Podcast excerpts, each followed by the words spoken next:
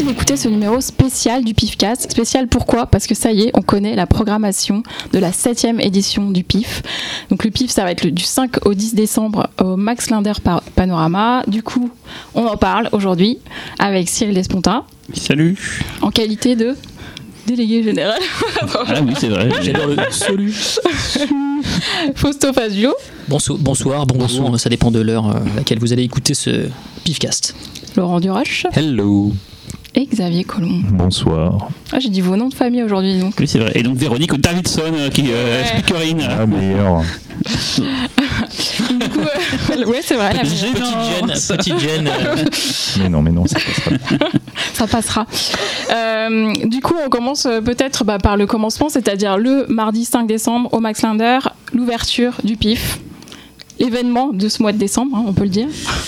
C'est l'événement du mois de décembre, c'est aussi l'événement de l'année et peut-être même de ces dix dernières années. En, fait. je crois qu'il y a un truc en fin de mois aussi, un Noël, un truc comme ça, je sais plus, on s'en fout. Non, ça ouais, bah, en tout cas, c'est un peu Noël avant l'heure. Ah ouais, pas mal. Hein, ça c'est ça c'est vraiment les formules toutes pourries en fait qu'on entend à la télévision. Elle est en quand même en décembre. C'est vrai. Non, mais on peut dire que c'est un peu une case de calendrier de l'avant, quoi. bon, bref, on y va. De l'avant comme de la lavande, de l'avant, de la lavande. Bon, le film d'ouverture, c'est un film qui est, qui est très attendu, A Ghost Story. Pas mal de buzz autour de ce film. Ouais, c'est peut-être le film fantastique le plus buzzé de ces derniers mois, en fait. Euh, présentation à Deauville, en tout cas si on première française ouais, depuis rien. Si on évoque les, les, festivals les festivals français et euh, et deux prix à Deauville c'est ça deux prix à Deauville le prix de la critique si je ne m'abuse. Et le grand docteur. Et euh, un second prix euh, malheureusement mes fiches sont à l'étage donc je ne saurais vous dire. Mais en tout cas c'est un film qui a été qui a été primé et qui bah, depuis qu'il existe dans, le circuit, il est vachement apprécié. Quoi, et, après, c'est compliqué d'en parler euh, sans, sans, spoiler, mais euh, le film, quand même, euh, divise. Et ça va être très intéressant de voir comment des spectateurs captifs, c'est-à-dire vraiment des spectateurs amateurs de fantastique, vont le recevoir, puisque euh, je crois que parmi, euh, parmi les, les, fans du genre, il y a quand même quelques discussions, il y a quand même quelques tensions, et, euh, et c'est un film en tout cas qui, qui suscite beaucoup de débats. Et de fait, ça devient un petit peu le, candidat parfait pour une ouverture, puisque. On va pouvoir débattre une semaine. Hein. C'est un peu, euh, c'est un peu, euh, Alors qu'on un peu nul de proposer un film qui est, euh, on va dire, bêtement fédérateur. même si les heures fait son ouverture, là, il n'y aurait pas de débat. non. tout le monde, tout le monde serait sorti en disant, putain, c'était gore. oui, là, ça va pas être le cas. que c'est pas gore. Le, drap très peu maculé de sang, en fait, il reste assez, assez propre, mais c'est vraiment un film fantastique. Il n'y a pas de doute ah, possible. là, il y a, c'est inattaquable là-dessus. c'est fantastique à 100%. Après, c'est le traitement. C'est toujours le truc qui te tracasse. Mais ce que mais faut pas se tracasser. Je sais, mais je sais que, alors, pour ceux qui écoutent et qui euh, des, voilà, nous se posent toujours la question, faut beaucoup moins que moi, mais sur la légitimité du film au festival, et vous verrez dans la programmation cette année, il y a quand même un film qui n'a absolument rien à voir avec un, film fantastique. On tu fais chier, mais il fait chier. Ghost Story, rassurez-vous, c'est bien une histoire de fantôme. mais le film, on parlera tout à l'heure, euh, bon, c'est déjà plus compliqué. Mais voilà, euh, fantastique. Et effectivement, alors moi je faisais partie des gens qui n'avaient pas trop kiffé The Witch parce que je m'étais fait vraiment pas mal fait chier, dire ce qu'il est. Quoi. Et là, sur Ghost Story, euh, pas du tout. C'est euh, malgré le postulat de base qui peut paraître. Euh, c'est un film qui est lent, hein, très très lent, mais non, c'est vraiment. C'est un très beau film. Pas tant que ça en fait. Pas tant que ça, ouais, c'est ça qui m'a surpris en fait. en fait, ce qui est assez euh, étonnant dans le film, bon, alors, le film tend le bâton pour se faire battre avec la forme euh, qui est un peu, euh, on va dire, hipster, Instagram et mes couilles. Brutage de bâton qui tape là. Voilà. Non, on n'en a pas Non. Nul. donc, puisque le film est filmé en 1.33, donc un format quasiment carré avec, avec des bords arrondis, un peu de, diapositives old school. Donc, et un filtre un peu Instagram aussi, comme ah, ça. Voilà. ah, ça fait vraiment envie tout ça. Il y a pas les auditeurs, auditrices, Euh, et, c'est vrai que dans le, au début du film, il y, a des plans qui, durent, qui sont très longs, qui durent et tout, mais en fin de compte, quand on voit tout le film, on se rend compte que ces plans qui durent et qui peuvent être un peu pénibles ont une raison d'être, puisque une des caractéristiques du film, c'est son rapport entre la mise en scène euh, du temps qui passe. Donc il va y avoir des temps, qui, des, des, plans qui vont durer très longtemps pour signifier des moments, euh, des moments qui sont finalement courts dans l'absolu, et des ellipses assez incroyables qui vont prendre une demi-seconde. Donc voilà, rien n'est au hasard en fait dans le film, et c'est vraiment c'est vraiment assez vertigineux en fait comment un tout petit postulat de départ visuellement très bête même parce que le, coup du drap sur la tête euh, on pouvait pas faire plus bête que ça débouche sur quelque chose d'assez bouleversant euh, sur euh, plein de thématiques dont je ne vais pas parler parce que ce serait spoilé et ce serait dommage et certains le disent chef-d'œuvre. Moi, je trouve un que très beau c'est film. la Certains le disent, chef-d'œuvre. plus belle chose que j'ai vue cette année euh, Ouais, c'est pas le plus beau film que j'ai vu cette année, mais c'est vraiment un film important, quoi. Voilà. Et on va rester dans les, les- les grosses machines, puisque la clôture, donc là, les grosses Grosse machines. machine. euh, Elle est très grosse. Il faut un cri pour annoncer la clôture. énorme. Alors, qui sait faire le Qui cri va le faire Le nouveau Star Wars Non, Non, c'est pas Chewbacca. qui, veut, qui veut faire le cri Non Non. Ah, Non, mais tu l'as bien fait là. C'est impossible. Ouais, c'était super. C'est impossible, mais si je ne me trompe pas, il s'agit bien du cri original qui est dans le film. Ah oui, mais ça j'essaie de faire, j'essaie de faire le. C'est le- C'est logo de l'ATO original, Bien enfin, ouais. certes refait, mais voilà. Il y a des sons originaux, genre le bruit de pas, les cris et la musique. Enfin, une partie de la musique. Et donc, pour ceux qui Et vont pas pourtant, encore. euh, et pourtant, Alors de quoi on parle? On dit à la japonaise?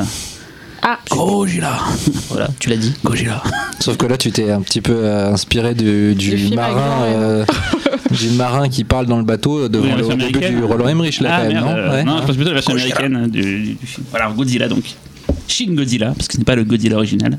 et là, c'est une première française. Ah oui, c'est un film qui pourtant n'est pas de 2017, qui est de 2016, pour le Japon en tout cas, mais euh, qui n'était pas sorti en France jusqu'à maintenant. Et, et pour vous dire, on a galéré pour l'avoir, je comprends que personne ne l'ait passé avant, mais voilà, on, on était tellement enfin, fan avec euh, une partie de l'équipe avec Fausto, qui l'avait vu d'ailleurs au Japon, euh, Xavier qui est fan aussi, enfin on est vraiment fan dans l'équipe et euh, on s'est euh, démené pour l'avoir celui-là, mais on est content. Je veux dire qu'on est vraiment super content de l'avoir. Je vais laisser mes petits camarades dire un petit mot dessus, quoi. Xavier?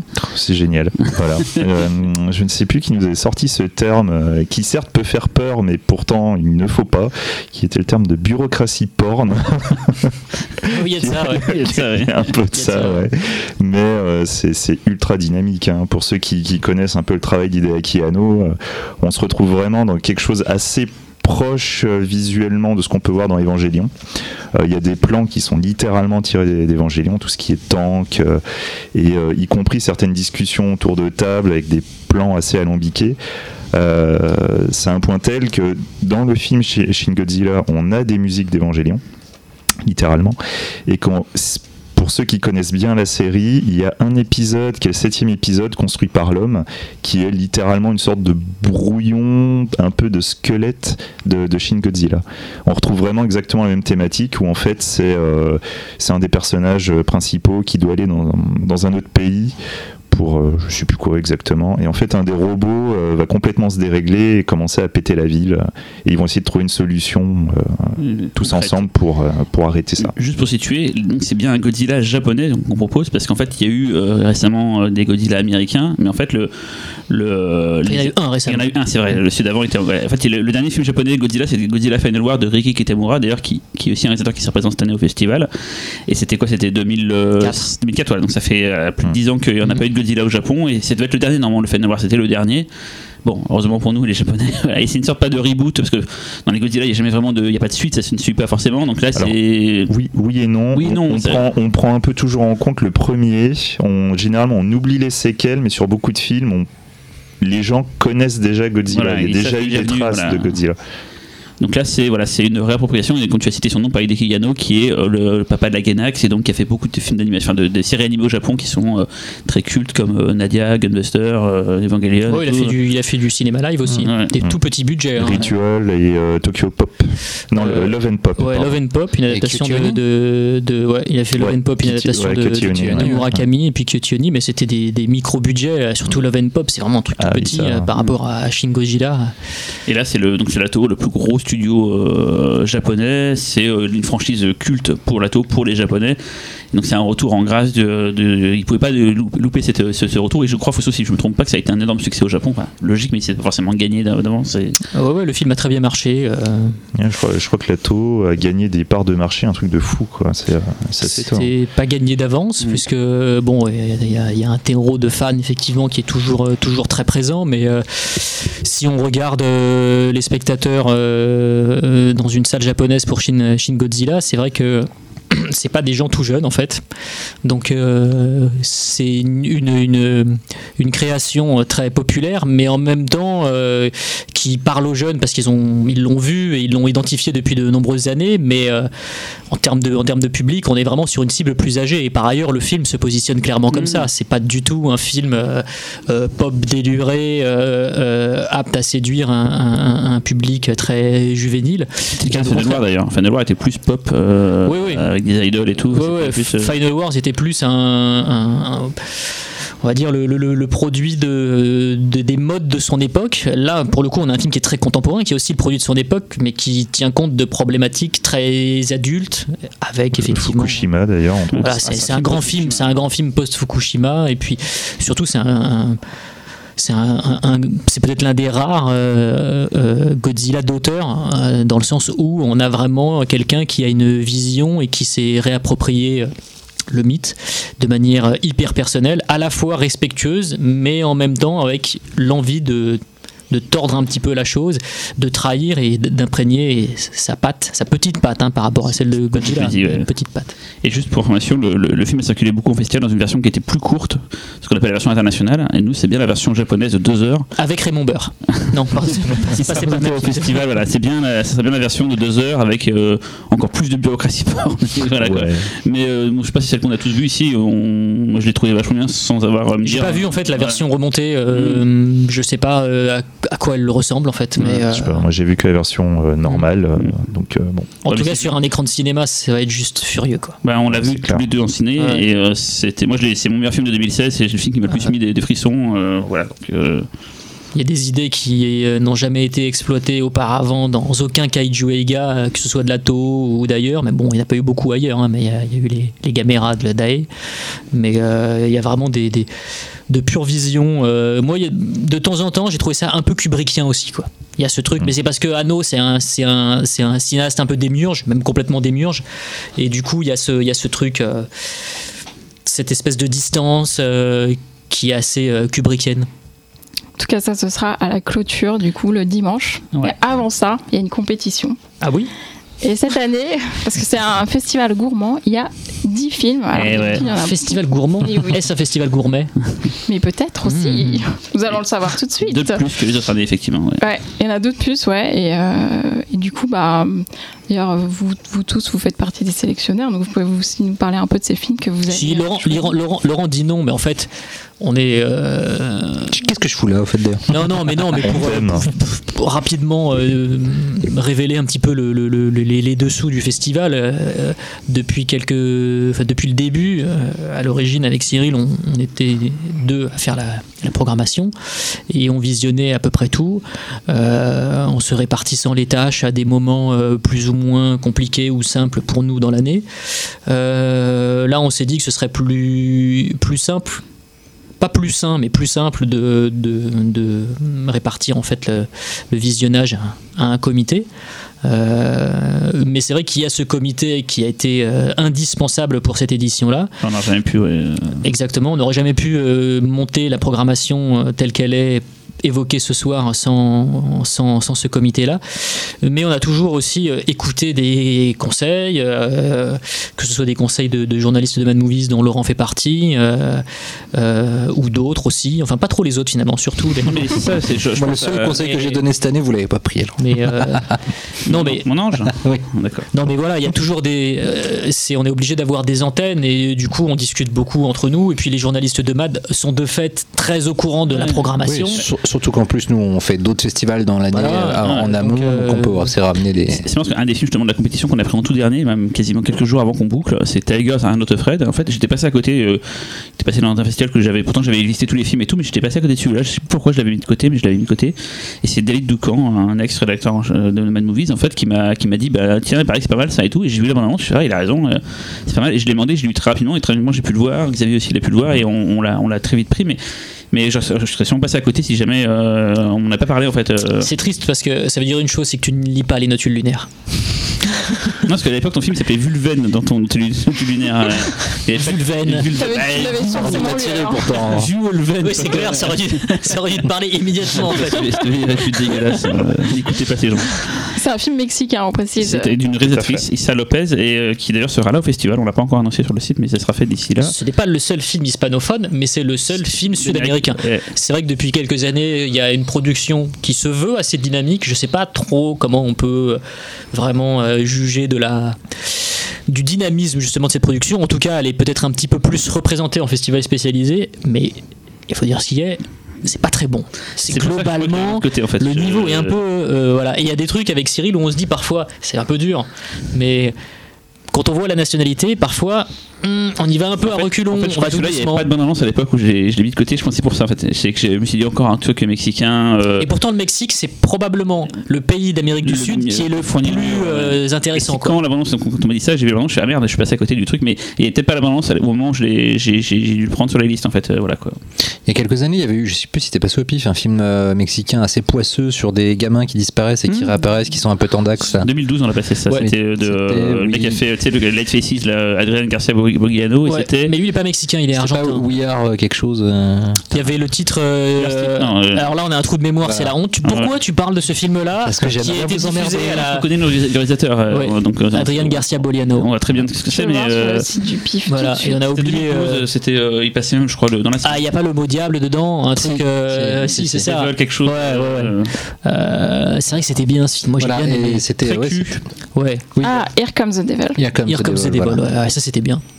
Et puis cette année en sud-américain, mais euh, pas, en pif- pas dans le pif, il y a eu euh, la région sauvage qui était assez, euh, Ouais. assez intrigant aussi. Mais c'est vrai que c'est vrai. We Are the Flesh. Ouais. Donc euh, là, ça se réveille. We are what we are. Non. Ah non. Non, non, Mais, non. Oui, je cherchais un Non, mais c'est dit. Ah non, mais c'est L'original, oui, l'original, oui, l'original, oui, l'original, bien. Ah. euh, D'ailleurs, désolé. pour, euh, pour la programmation des courts-métrages internationaux, on a un Mexicain aussi. Ah, formidable. Voilà. Mais d'ailleurs, le Tigers en Autofred, là, en fait, on, l'a- on en a parlé pour expliquer ça, mais on n'a même pas expliqué ce que c'était en fait. euh, Qu'est-ce que c'est euh, Et qu'est-ce que c'est, Cyril Je vais expliquer ça d'une formule rapide pour que les gens comprennent. Ce serait un mélange entre l'échine du diable et la cité de Dieu. Ah, dit comme ça, ça, ça donne envie, mais c'est vraiment ce que c'est. C'est Ouais, ça. C'est ça. L'histoire d'enfants dans les favelas, les, plus ou moins les adultes ont disparu et bon, ils sont entre eux, il y a des mafieux et, et une, on suit une, une gamine qui doit avoir 12 ans, je crois, 12-13 ans, Ouais, et ça, ouais. qui a perdu sa mère, elle, elle la trouve plus et elle Voilà, elle des sait, pas où elle est et elle commence à avoir des choses un peu bizarres. Du coup, elle veut pas trop rester dans son appartement. euh, elle a peur et elle va rejoindre un groupe euh, de, De de, gamins, de gamins de, de la rue euh, qui eux-mêmes sont poursuivis par des, par des truands euh, qui, qui sont vraiment pas très nets. Il y a plusieurs histoires qui s'entremêlent en fait, et il y a un côté réaliste, concret la, la favelas et tout, et puis il y a la partie fantastique, et c'est assez bien amené. Le film est très touchant, et c'est les gamins sont vraiment mortels. Ah, les, ga- les gamins sont incroyables. Et pour moi, c'est un des films que les gens, je pense, ne, ne connaissent pas. Ils vont pas du tout entendre parler. Enfin, ils vont peut-être le zapper. C'est dommage parce que c'est peut-être un des, un des, beaux- un des beaux, des beaux Ne films de la le zappez pas. Voilà. Moi, moi, personnellement, c'est un de mes chouchous. Voilà. Je- mais ce qui est assez étonnant, c'est que, je, je dois l'avouer, euh, du coup, comme Cyril m'en avait parlé avant, forcément, j'avais déjà un, côté, je m'attendais à une, Une baffe. appréhension, une appréhension. Non, non, non, non, non, non, justement, c'est l'opposé. Quel. Je m'attendais, je m'attendais à une baffe, et du coup, baffe que je n'ai pas eu. Bravo, Cyril. Je l'avais pas. Non, non, parce que je l'avais pas encore vu. Je t'ai dit. Voilà. Le film a très bonne réputation. Oui, et mais on l'a vu le même soir en fait. Et après, on s'est appelé pour savoir si ch- ch- chacun pensait. Ouais, ouais. En fait, ils étaient ensemble. Ils veulent pas dire on s'est le même soir. On parlera du cas de, de Xavier et de Véronique. euh. Voilà. Comme le temps était, Off pas, record, parce pas que il a fallu que. tu t'es fait la moitié de la table ici. Le prochain, c'est toi. Ah. Quel euh, gourmand. si vous voulez hein. si vous le zappez le 7, la bonne nouvelle c'est qu'il y aura- il deux diffusions de ce film-là. passe à 16h30. Ouais. Les du pas- pif. Il passe pas forcément un horaire facile pour, euh, repifs. pour ceux qui travaillent. Ça, les repifs, c'est bien ça. Mais voilà, il repasse après une bonne un bon c'est trop tard, on peut- on est parti à l'impression là. Non mais c'est con parce que c'est un film qui, je pense, va vraiment passer à l'as. Les gens vont plus se focaliser sur les gros trucs. c'est Et, ça, c'est dommage parce que euh, voilà, c'est un film.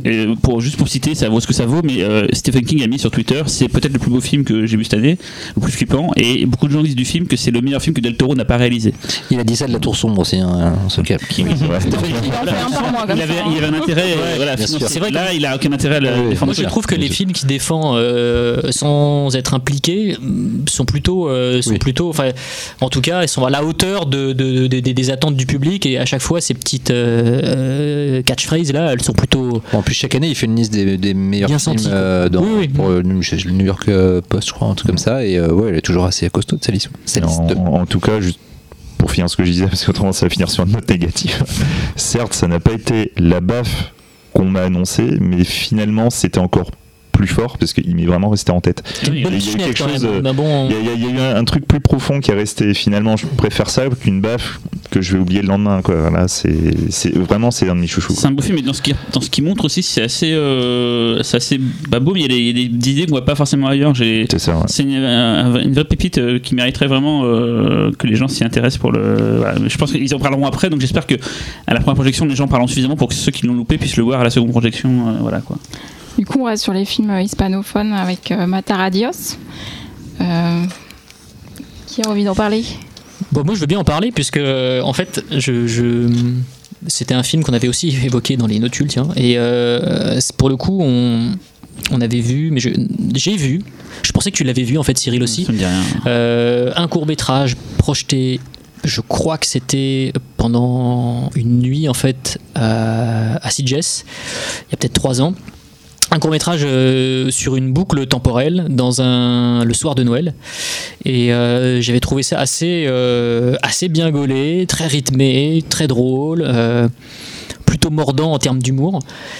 Et euh, Mataradios, c'était un, c'est un premier long métrage. On l'a vu dans une copie de travail, donc le film n'était pas tout à fait terminé.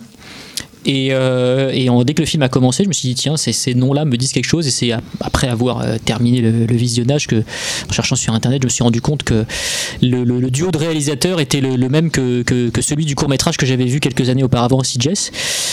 Et c'est une, une, comédie, donc noire, très noire. Euh, quand on dit ça, on pense instantanément à Alex de la Iglesia, mais le film n'est vraiment pas du sous Alex de la Iglesia. Ça, c'est vraiment important de le dire. C'est que on va faire une comparaison un raccourci qui est évident parce que voilà, nous nous sommes des, journalistes, des gens qui aiment qui aimons le cinéma, donc du coup, on se doit euh, parfois d'accoler des étiquettes comme ça pour aller un peu plus vite.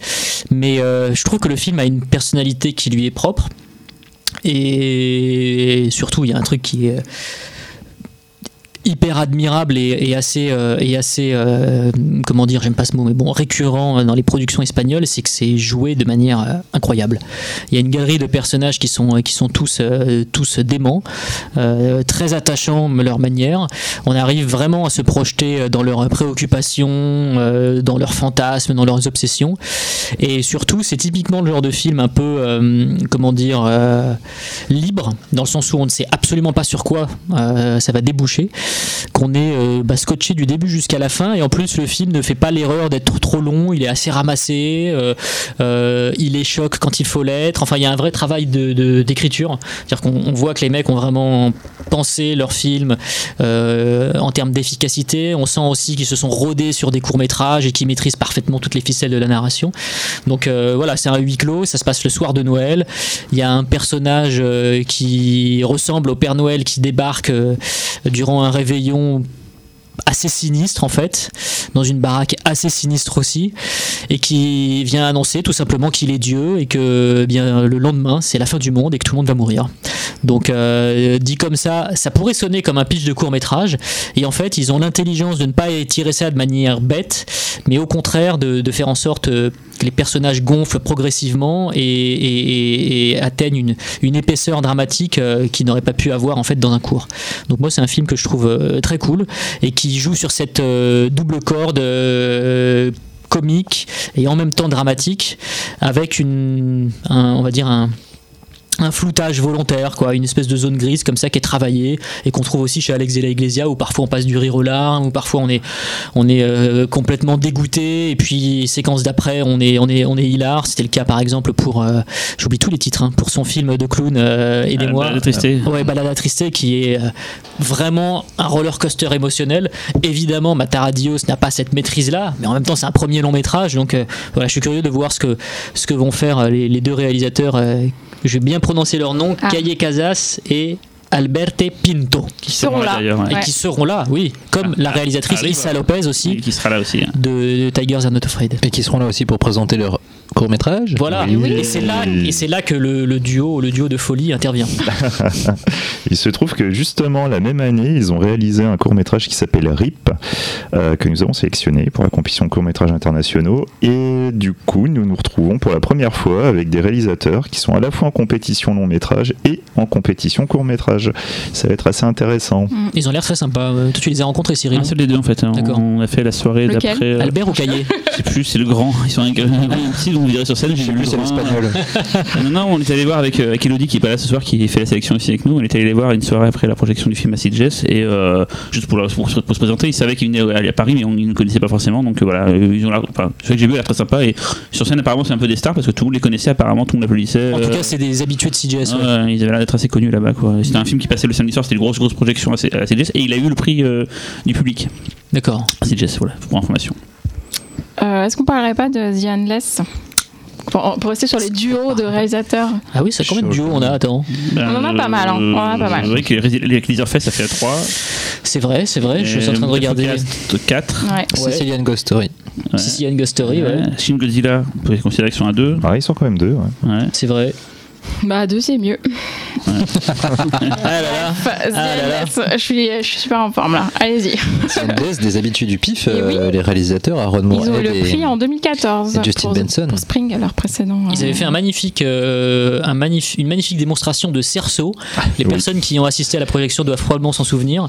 Et certaines mauvaises langues disent qu'ils ne doivent en fait leur prix uniquement grâce à, à ce, à ce- à ce concours de cerceau en fait. Euh, Ah ouais, Spring était un, est un joli film. Je sais que c'est un film qui n'est pas, euh, qui n'est pas unanimement aimé et, auquel on peut trouver des faiblesses de rythme notamment. Mais euh, ce qu'on peut pas leur enlever à, ces deux oiseaux, si leur cinéma est imparfait, il est en revanche euh, toujours passionnant, touchant, plutôt original, qui va dans des directions un peu où on, on les attend pas. Enfin où on n'attend pas le cinéma fantastique. Donc rien que pour ça déjà, ça vaut plutôt le coup. Et là leur dernier est vraiment, vraiment intéressant parce que déjà ils se mettent en scène. Euh, ils jouent euh, donc le rôle de deux frères qui euh, ont échappé quand ils étaient jeunes à, une secte.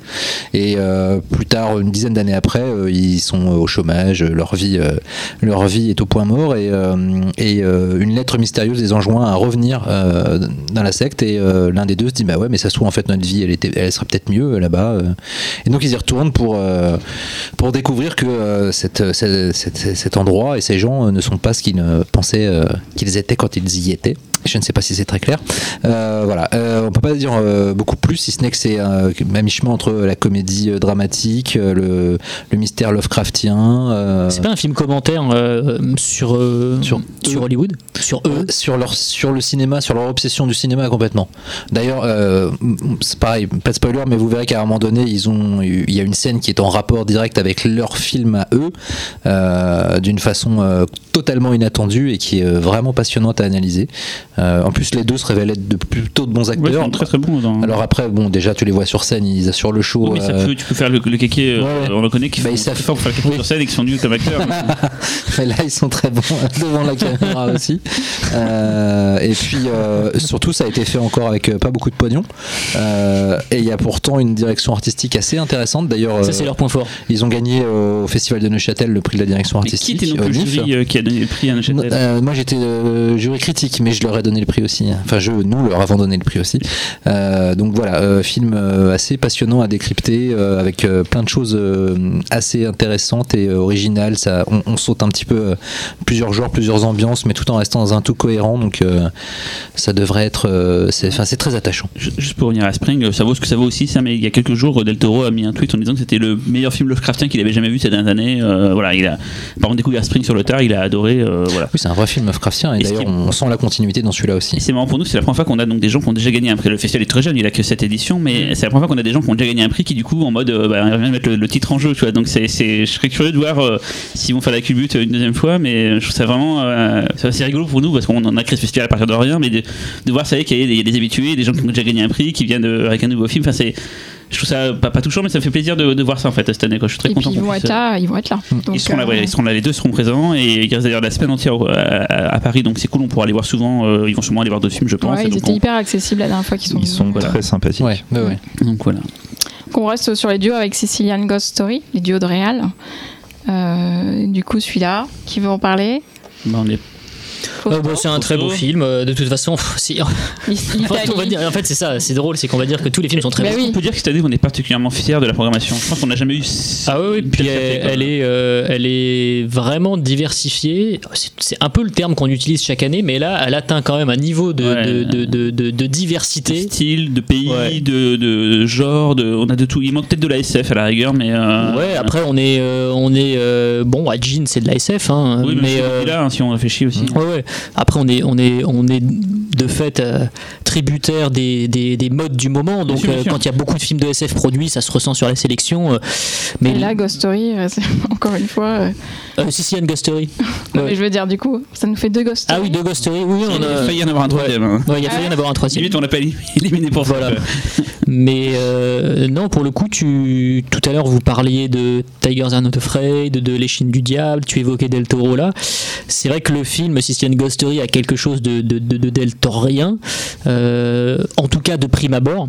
Euh, ça c'est peut-être encore un raccourci qu'on fait quand on voit des enfants en fait dans un film on se dit des enfants du fantastique Mhm. vu qu'il y a quand même pas beaucoup de gens qui ont manipulé ces, ces, ces ingrédients là ces dernières années de manière assez brillante c'est vrai qu'on revient fatalement à, à Del Toro Labyrinthe de Pan Les Chines du Diable plus pensé à Denis Darko en fait quand j'ai vu Suicide Ghost Story. C'est vrai que dans le film n'ont quasiment pas grand chose à voir, mais Hmm. bizarrement cette, cette vision de voir l'adolescence et tout, les, ça me fait penser à Denis Darko alors que vous allez voir le film, vous allez dire mais pourquoi il, il pense à Denis Darko? Il n'y a pas vraiment de, de- de connexion, mais euh, il n'y a pas de lapin, il n'y a pas de missile, il n'y a pas de. Non mais enfin de missile de. mais je sais pas, j'ai pensé à celui-là, mais c'est un très beau film en tout cas. Ah bah, si on voulait euh, f- parler de, de, mélange ou de greffe comme vous l'avez fait par rapport au film mexicain Tigers Are Not Afraid, euh, là on a on va dire un socle film de mafia, donc drame mafieux, euh, euh, sud de l'Italie, enlèvement, euh, euh, loi du silence.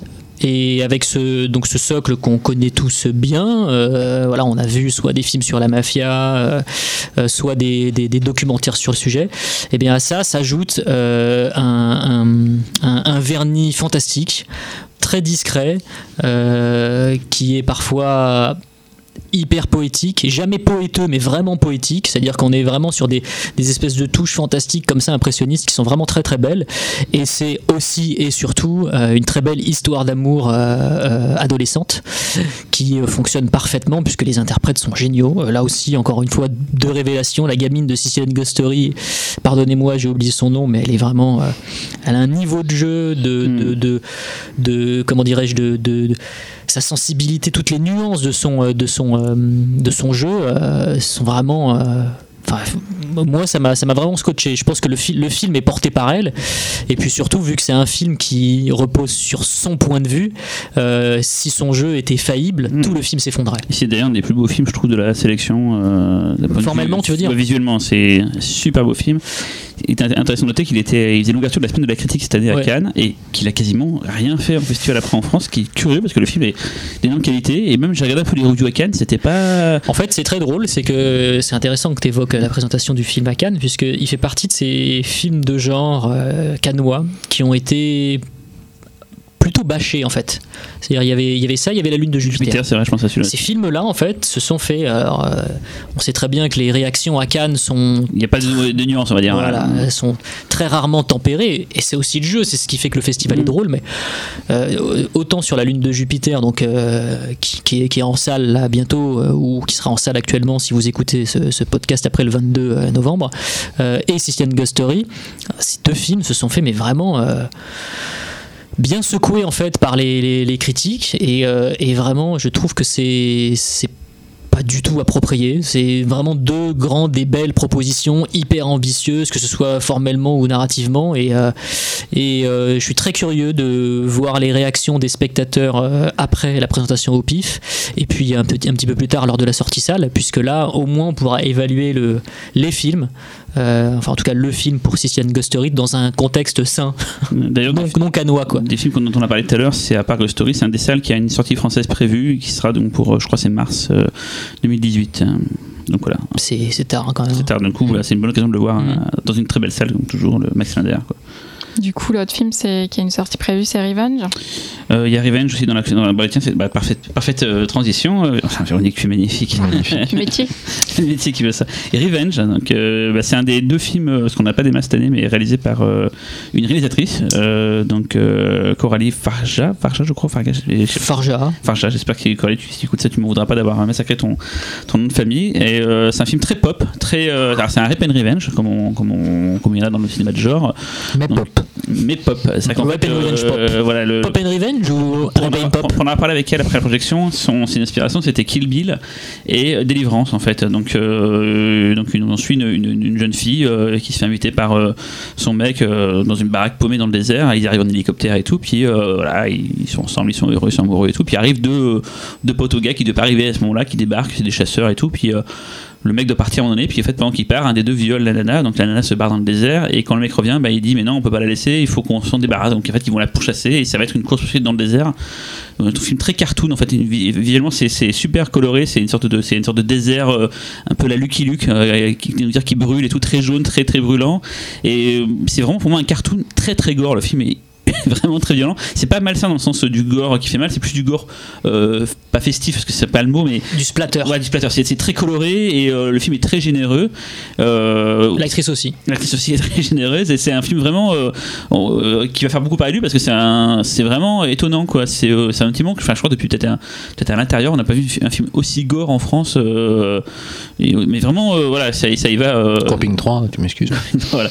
Et le film, voilà, le film est très très très très coloré. Donc on est content parce qu'on a, on aura à la projection donc la réalisatrice, on aura le, le monteur du film et la- un des acteurs est donc Jean-Christophe Spadaccini qui a fait tous les effets. euh, voilà, donc on aura une bonne bonne présence des équipes euh, au Qui festival. faisait partie du jury, Jean-Christophe Euh, toute Spadaccini. première édition. Toute première édition. Voilà. Donc là, encore une fois, on, on retrouve des habitués, Tout- tout- des La, habitudes. la grande famille du C'est la grande famille. Et donc Revenge sort début février, donc je pense qu'il va faire un tour par Gérardmer, ça je, je- je l'imagine. Et euh, il sort début février, donc ce sera une bonne occasion de le voir. C'est pas la première française, il a déjà été montré au Cinémed à Montpellier, mais c'est la première parisienne en tout cas. Et un, premier film, parce que euh, c'est son premier film, et vraiment étonnant. Et, euh, euh, voilà. Surtout, parce que j'ai l'impression que c'est la, la grande peur. Ne vous attendez pas à un grave numéro 2, ce serait la pire chose à avoir en tête avant d'aller voir le film. C'est absolument autre chose. C'est pas parce que c'est une française qui l'a fait un an après, voilà, c'est ce que ça fait le même parcours Toronto, machin et tout? Absolument pas, c'est totalement autre chose. C'est un film, voilà. Voilà, c'est un- pour moi, c'est un cartoon gore. Voilà, c'est pour Ce n'est je- pas la suite de Prevenge non plus, qui pas est passée cette l'année année dernière au pif. y avait une lettre de plus voilà. qui était réalisée par une femme avec une femme.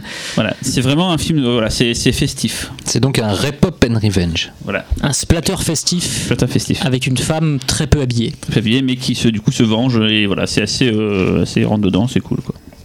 Du coup, autre réal français euh, qui sera là, c'est Juan Carlos Medina pour Golem, le tueur de l'ombre. Tout à fait. Golem.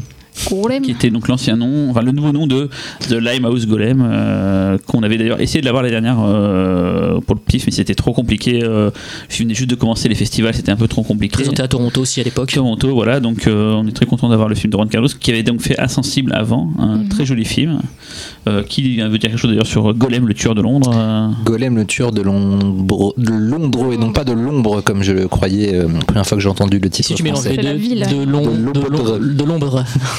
Euh, euh, très bel hommage euh, à un certain cinéma de genre britannique. Est-ce que c'est un peu l'anti-revenge? Alors, euh, Là, on est quand même, il y a- euh, n'y a, pas de rape. Enfin, on, on- on passe du solaire au gothique Il n'y a pas une rape, Ouais. mais il y a pas de rape, mais il y a, il y a une revenge. Euh, voilà. voilà. Et les morts sont assez sanglants dans, dans Golem quand même. hein. Oui, c'est oui, graphique. hein. C'est un film assez graphique avec une ambiance un peu la From Hell, euh, qui est euh, qui, qui, qui pourrait être une des, une des références qui sautent aux yeux, même si euh, Juan Carlos se réfère, se réfère plus à, à- à- à des grands classiques du cinéma britannique gothique euh, et victorien, euh, Hammer, euh, etc. Euh, et euh, c'est marrant parce que euh, c'est vraiment ça, mais avec un langage cinématographique plus moderne, notamment en- notamment dans, la gestion de, on va dire du twist, puisque c'est un film à twist, même si finalement le twist à la fois n'est pas d'une grande surprise, mais en même temps est très intéressant, parce que c'est un des rares twists qui amène vraiment thématiquement quelque chose au film. C'est-à-dire que sans le twist, en fait, le film, le- le- les, fondations thématiques du film ne seraient pas présentes. Donc pour ça, c'est assez intéressant. Ça dit beaucoup de choses sur le rapport à l'artistique, euh, sur l'intégrité, euh, l'intégrité d'un artiste, jusqu'à quel point on peut se compromettre ou pas pour essayer de d'accomplir sa vision artistique. Euh, Au-delà de ça, c'est vraiment la photo est à tomber par terre. Ça joue super bien. Je suis pas un grand fan de, de Bill euh, qui m'énerve dans à peu près tous les films où il apparaît. Mais alors là, il est impérial, il est sobre, il La est, caméra est très, il est non, très je- touchant, Il y a déjà un petit moment, et la caméra, je me souviens, était très euh, mobile. mobile. Il y avait des très beaux plans, des, des, Très des directions artistiques vraiment magnifiques. euh, et et j'avais, moi, j'avais, j'avais passé le film à, à mon festival à Lyon et j'avais mis euh, le croisement entre Seven et From Hell justement quoi. Oui, C'est bien ça les c'est croisements, toi. hein c'est- assez juste et, euh, et, euh, c'est un film très ambitieux euh, qui, euh, qui, je pense, va. euh, Enfin, ce serait bien que le film ait la, la- la diffusion qu'il mérite. Je sais que malheureusement en France, il va sortir directement en, en VOD et Il DVD. est sorti en tout cas en Angleterre en salle, Ouais. je crois aux US aussi il a une sortie je crois. Et euh, parce que avec celui-là, euh, déjà euh, avec euh, Insensible, Juan Carlos avait prouvé qu'il fallait compter sur lui. Avec celui-là, en, euh, en termes de, de maîtrise cinématographique, il fait encore euh, un grand pas en avant et c'est c'est vraiment un, c'est vraiment un très très bon quelqu'un qui maîtrise euh, à la fois la forme et le fond euh, et qui, qui donne une vraie expérience. Enfin, quand on voit le film en salle, on en a pris plein la gueule parce que c'est très beau. On a vu une- des personnages vivants, une histoire euh, vraiment intéressante. euh, euh, donc euh, non non, là encore un, un- un gros client quoi. Et c'est- Ron Carlos sera là du coup pour présenter le film aussi, Cool. et répondre à vos questions Juan après. Carlos qui est français. Oui. J'ai dit ça tout à l'heure. Si, si, non, non, mais Ah, euh, parce que je le sais depuis pas longtemps. Ah oui, c'est vrai que je pensais qu'il était espagnol. Oui, qui, qui- enfin, qui est franco-espagnol. Toutes les personnes qui ont des, des, des- des noms à consonance un petit peu latines ne sont pas forcément. euh, voilà. Fausto Fazulo par exemple. Je suis, euh, je suis russe, évidemment, Ah oui. comme chacun sait. Alors ensuite. Euh, Dave made a maze. Ah, t'as pas fait le lien du coup avec le prochain là, non, je, Pas besoin, je vous pas prends par surprise. Golem, euh, Londres. euh, alors, Dave Made a Maze. Alors ça, je peux le faire. Ça, ça c'est le, film de Cyril, quoi. Ah, C'est mon bébé. Voilà. c'est alors je vais faire la. C'est un film en carton. hein. Oh, je vais faire le résumé qui va, qui va encore faire un croisement et tout, mais ce sera un mélange entre Cube et Michel Gondry. Ce serait Cube réalisé par Michel Gondry. en fait. Pourtant, euh, je suis pas fan des, des- des longs métrages de Michel Gondry, même si j'ai un long passé avec Michel Gondry. Je sais pourquoi. Hmm, si on fouille un peu sur la toile, on trouvera des sacrés dossiers. hein. TMTC quoi, j'ai été pendant un petit moment webmaster de Michel Gondry, donc voilà, et, mais c'était à l'époque où il faisait pas encore de long. Et du coup, euh, Internet, en Là, le principe, je vais faire le résumé. euh, non, c'était. Ben non, webmaster. C'était Blockbuster mais par courrier. Voilà, voyez. Le, le principe, en gros, je vais faire très simple parce que c'est important pour expliquer le film. C'est en gros un mec, enfin une elle rentre chez elle, et puis en fait, son mec, euh, pendant son absence, il a construit un, une sorte de cabane en carton dans, le, dans, le, dans le salon, quoi. Elle, lui fait Bon, bah, t'es où? Et elle entend la voix à l'intérieur du carton, et il lui fait Bah, je suis là, je suis, ici, euh, je suis coincé. Puis elle lui fait Ouais, c'est bon, super sort. Enfin, en gros, c'est une niche, imaginer que c'est vraiment une niche dans, dans, le- salon, quoi. Et il fait Je peux pas sortir, je suis coincé. Elle lui fait Ah, tu me saoules et tout. Puis elle va, va pour rentrer, il lui fait Non, ne rentre pas, tu vas être coincé toi aussi. Donc ça la saoule, elle attend dehors et tout. Puis en fait, la construction, elle est bizarre. Il y a la fumée qui sort, il y a des bruits. Enfin, et on a plein d'amis à eux viennent et tout. Tout le monde se la question de savoir ce qu'il y a dedans. Puis il y en a un qui dit Bah, allez, on va rentrer. Et il rentre. Effectivement, dedans, c'est un énorme labyrinthe, mais genre gigantesque. Et en fait, il se retrouve perdu là-dedans. Il y a des, des- une vie à l'intérieur, il y a des bestioles, il y a, des- un minotaure qui les attaque. C'est un film vraiment hyper inventif. Chaque instant, tu as euh, quelque chose de nouveau qui va arriver. C'est le Did it yourself poussé à son maximum. C'est vraiment un film fabriqué euh, euh, Avec du carton. avec du, avec du carton, c'est ça. Mais c'est vraiment, c'est le genre de film que j'adore voir où je sais jamais. Tu parlais tout à l'heure, on sait jamais ce qui va se passer après. Ben là, je ne sais jamais ce qui va se passer. Et ça m'a vraiment ravi. J'étais, euh, j'étais émerveillé quand j'ai vu ce film-là. Je fais ah, c'est génial et tout. Je, je- voilà, je- je- j'ai eu mon. Du coup, c'est du- plutôt fantastique, tu dirais. Ça, c'est fantastique à 100%, mais c'est vraiment le. Putain, moi je me fais voir comme un con, quoi. Putain, je suis pas aidé. Hein. Et donc voilà, c'est moi, c'est mon, c'est mon petit coup de, mon coup de cœur pour le festival, quoi. Non, il est vraiment top, hein. vraiment, vraiment, euh, c'est super sympa, super original. Et moi qui déteste Gondry, euh, ils, ils- Ah, voilà, je- voilà, hein. voilà, au moins les auditeurs vont pouvoir être rassurés. Si vous n'aimez pas Michel Gondry, vous pouvez aller voir Dave Ah, Maze. carrément, carrément. C'est vrai que moi le côté carton au départ, je me suis dit, oh là des personnages pitié, avec des euh, mousse des trucs comme ça, des petits vélos qui, des petits vélos animés en stop motion et puis les musiques insupportables. je me disais ça va pas être possible et tout, je vais pas supporter. Et en fait, ça n'a strictement rien à voir. hein. Vraiment, j'ai adoré le film aussi. C'est, euh, c'était vraiment super quoi. Et thématiquement, ça c'est intéressant aussi. C'est un film sur la créativité, euh, comment c'est se déborder par sa créativité, quand on Comment la être canalise perdu pas. par sa créativité, donc dans un labyrinthe. Exactement. La, Bah, métaphore, la métaphore, La vie est en carton, et voilà. On espère que ça fera un carton, du coup. Ouais, Voilà. ouais. C'était Ça magnifique. fait à la transition. Hop, c'est coché. Euh, Tragedy Girls. Wow. Mais si, c'est vachement bien. Ouais, Trashy Girl, ce qui est rigolo, c'est que euh, on l'a, enfin, c'était à la fois pas voulu au début, mais finalement ça, ça a été voulu et c'est une très bonne idée. Il est placé juste avant le nouveau film de Joseph Kahn et Tragedy Girl. Souvent, j'explique aux gens, c'est une sorte de detention-like, Ah. c'est-à-dire un film très pop qui se passe sur les campus avec euh, Sur les millennials, sur les millennials, mais en fait le film est euh, assez rigolo, euh, très bien foutu, c'est euh, c'est vraiment euh, assez enlevé comme, comme réalisation. C'est un peu le, c'est un peu le Scream 2.0. Voilà. J'ai trouvé moi en fait. C'est-à-dire que il y a, y a un, un, il y a le côté adolescent fasciné par, euh, par les tueurs, euh, puisque le pitch c'est deux gamines de lycéennes qui, euh, fans de réseaux sociaux et un petit peu dérangées légèrement, qui veulent capturer un, un tueur en série, un tueur de slasher un peu pour, pour qu'il leur apprenne les ficelles en fait. Donc à partir de là, ce- tout ne se passera pas comme prévu, mais c'est vrai que le film a un côté postmoderne, mais fait exprès, voilà, il n'est Mm. pas juste là pour ricaner sur, le genre. et tout. Voilà, qui c'est est justifié sur le discours qu'il qui, qu'il porte. Euh, Alors après, un discours, euh, bon, les jeunes, les réseaux sociaux, euh, qui, qui pas toujours très fin. pas très nouveau très Ouais. fin, mais, mais en revanche, il y a un rythme, il y a aussi un abattage. messieurs. Il y a aussi un abattage des comédiennes, euh, le duo de comédiennes, elles sont vraiment excellentes. Il y a Euh, beaucoup d'acteurs qu'on voit dans, les, dans plein de séries, enfin, des acteurs assez plutôt bons qu'on voit dans le, dans le Oui, film. oui les seconds rôles, notamment euh, euh, le grand costaud euh, qui joue dans The Strain, dont je ne me rappelle pas le nom, mais euh, Il y a aussi le coach sportif là qui joue dans, dans The Office aussi. Enfin, il y a plein de gens qu'on voit dans plein de séries et tout. euh, et une des deux héroïnes et euh, joue la, la sidekick de, de, de Colossus dans Deadpool, euh, celle aux Ah, cheveux mais rasés. euh. L'autre a aussi joué dans un Ah, X-Men. raison. Ah oui. et joue, euh. On n'a jamais autant donné le nom. que- ah bon, bref.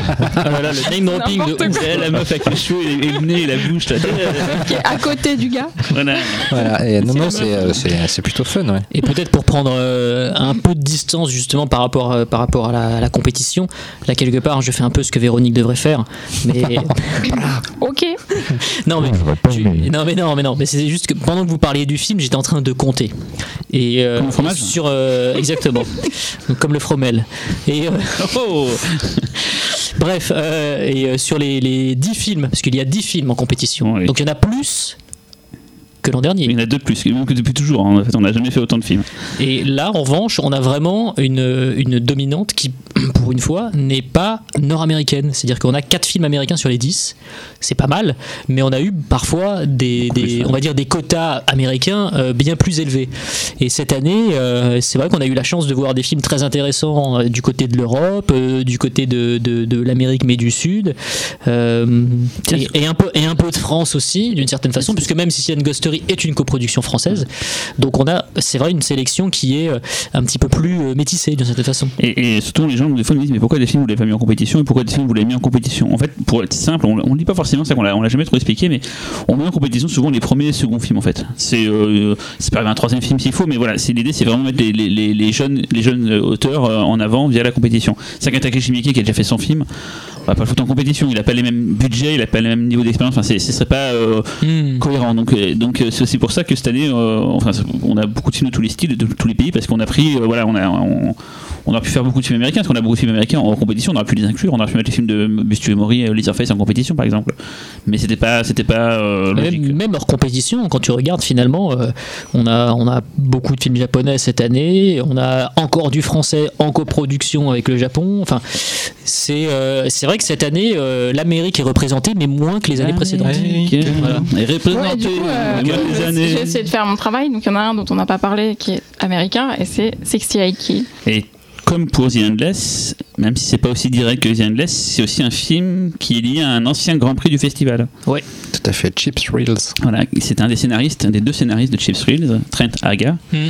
qui donc, bah, Fausto, c'est toi qui, qui as vu, je crois, le premier film en premier, tu l'as vu à Cannes. Ouais, ouais, c'est une, une euh, bah, à l'instar de Chips Reels, on est euh, sensiblement dans le même type de production, petit budget, comédie, très méchante, euh, peut-être plus graphique d'un point de vue gore que, ne l'était euh, Chips Reels, et avec toujours cette, euh, cette idée de voilà gratter l'Amérique là où ça la démange et là où elle n'a pas envie qu'on mette le doigt. Là, en l'occurrence, on est dans une société, on va dire, euh, prolo, white trash, et euh, au-delà du, contexte, du contexte euh, social, sociétal, il y a quelque chose de, très drôle dans le film. C'est effectivement ce, discours en fait sur, la faiblesse des hommes, puisque c'est vraiment un, film sur ce sujet-là, et, sur la façon dont va être embarqué en fait un, un- gars par amour. Il va aller très très loin, il va aller trop loin même, et, euh, et pour le coup le film est, est vraiment assez brillant dans, euh, dans sa mécanique gaguesque en fait. C'est-à-dire que vraiment ça va hyper loin. Et, euh, et du coup le film en devient gentiment dérangeant. Et, rien que pour ça c'est probablement le feel good, feel bad movie du festival, je pense. C'est-à-dire qu'on est un petit peu, euh, on est un petit peu balancé en fait euh, d'une émotion à l'autre, et puis surtout ce, personnage de minable euh, qui suit donc sa gonzesse dans un braquage qui va évidemment tourner mal. hein. Je ne spoil rien, c'est dans le pitch. hein. Enfin, c'est dans le résumé en fait du, programme et du catalogue. Euh, eh bien, je perds le fil de ce que je disais, mais en tout cas, ce personnage-là est, l'un des plus absurdes, drôles, à la fois tête à claque et en même temps aimable de la programmation du festival. On passe au dernier film en compète, qui est pour le coup japonais. C'est Ajin de Be Human. Alors, c'est une adaptation d'un manga, d'ailleurs, on a beaucoup cette année, on en parlera après, de- d'adaptation de manga et Je donc d'animé. ça- euh, Ça fera une bonne transition. Bah, Ouais. tout à fait. Donc c'est pas un premier film, c'est pas un second film, ça c'est un des rares de la sélection qui a pas cette cassette là, mais en fait on Et voulait, bah, en fait on voulait mettre des films, un film asiatique au moins en- dans la sélection de la compétition, parce qu'on en a pas souvent en fait.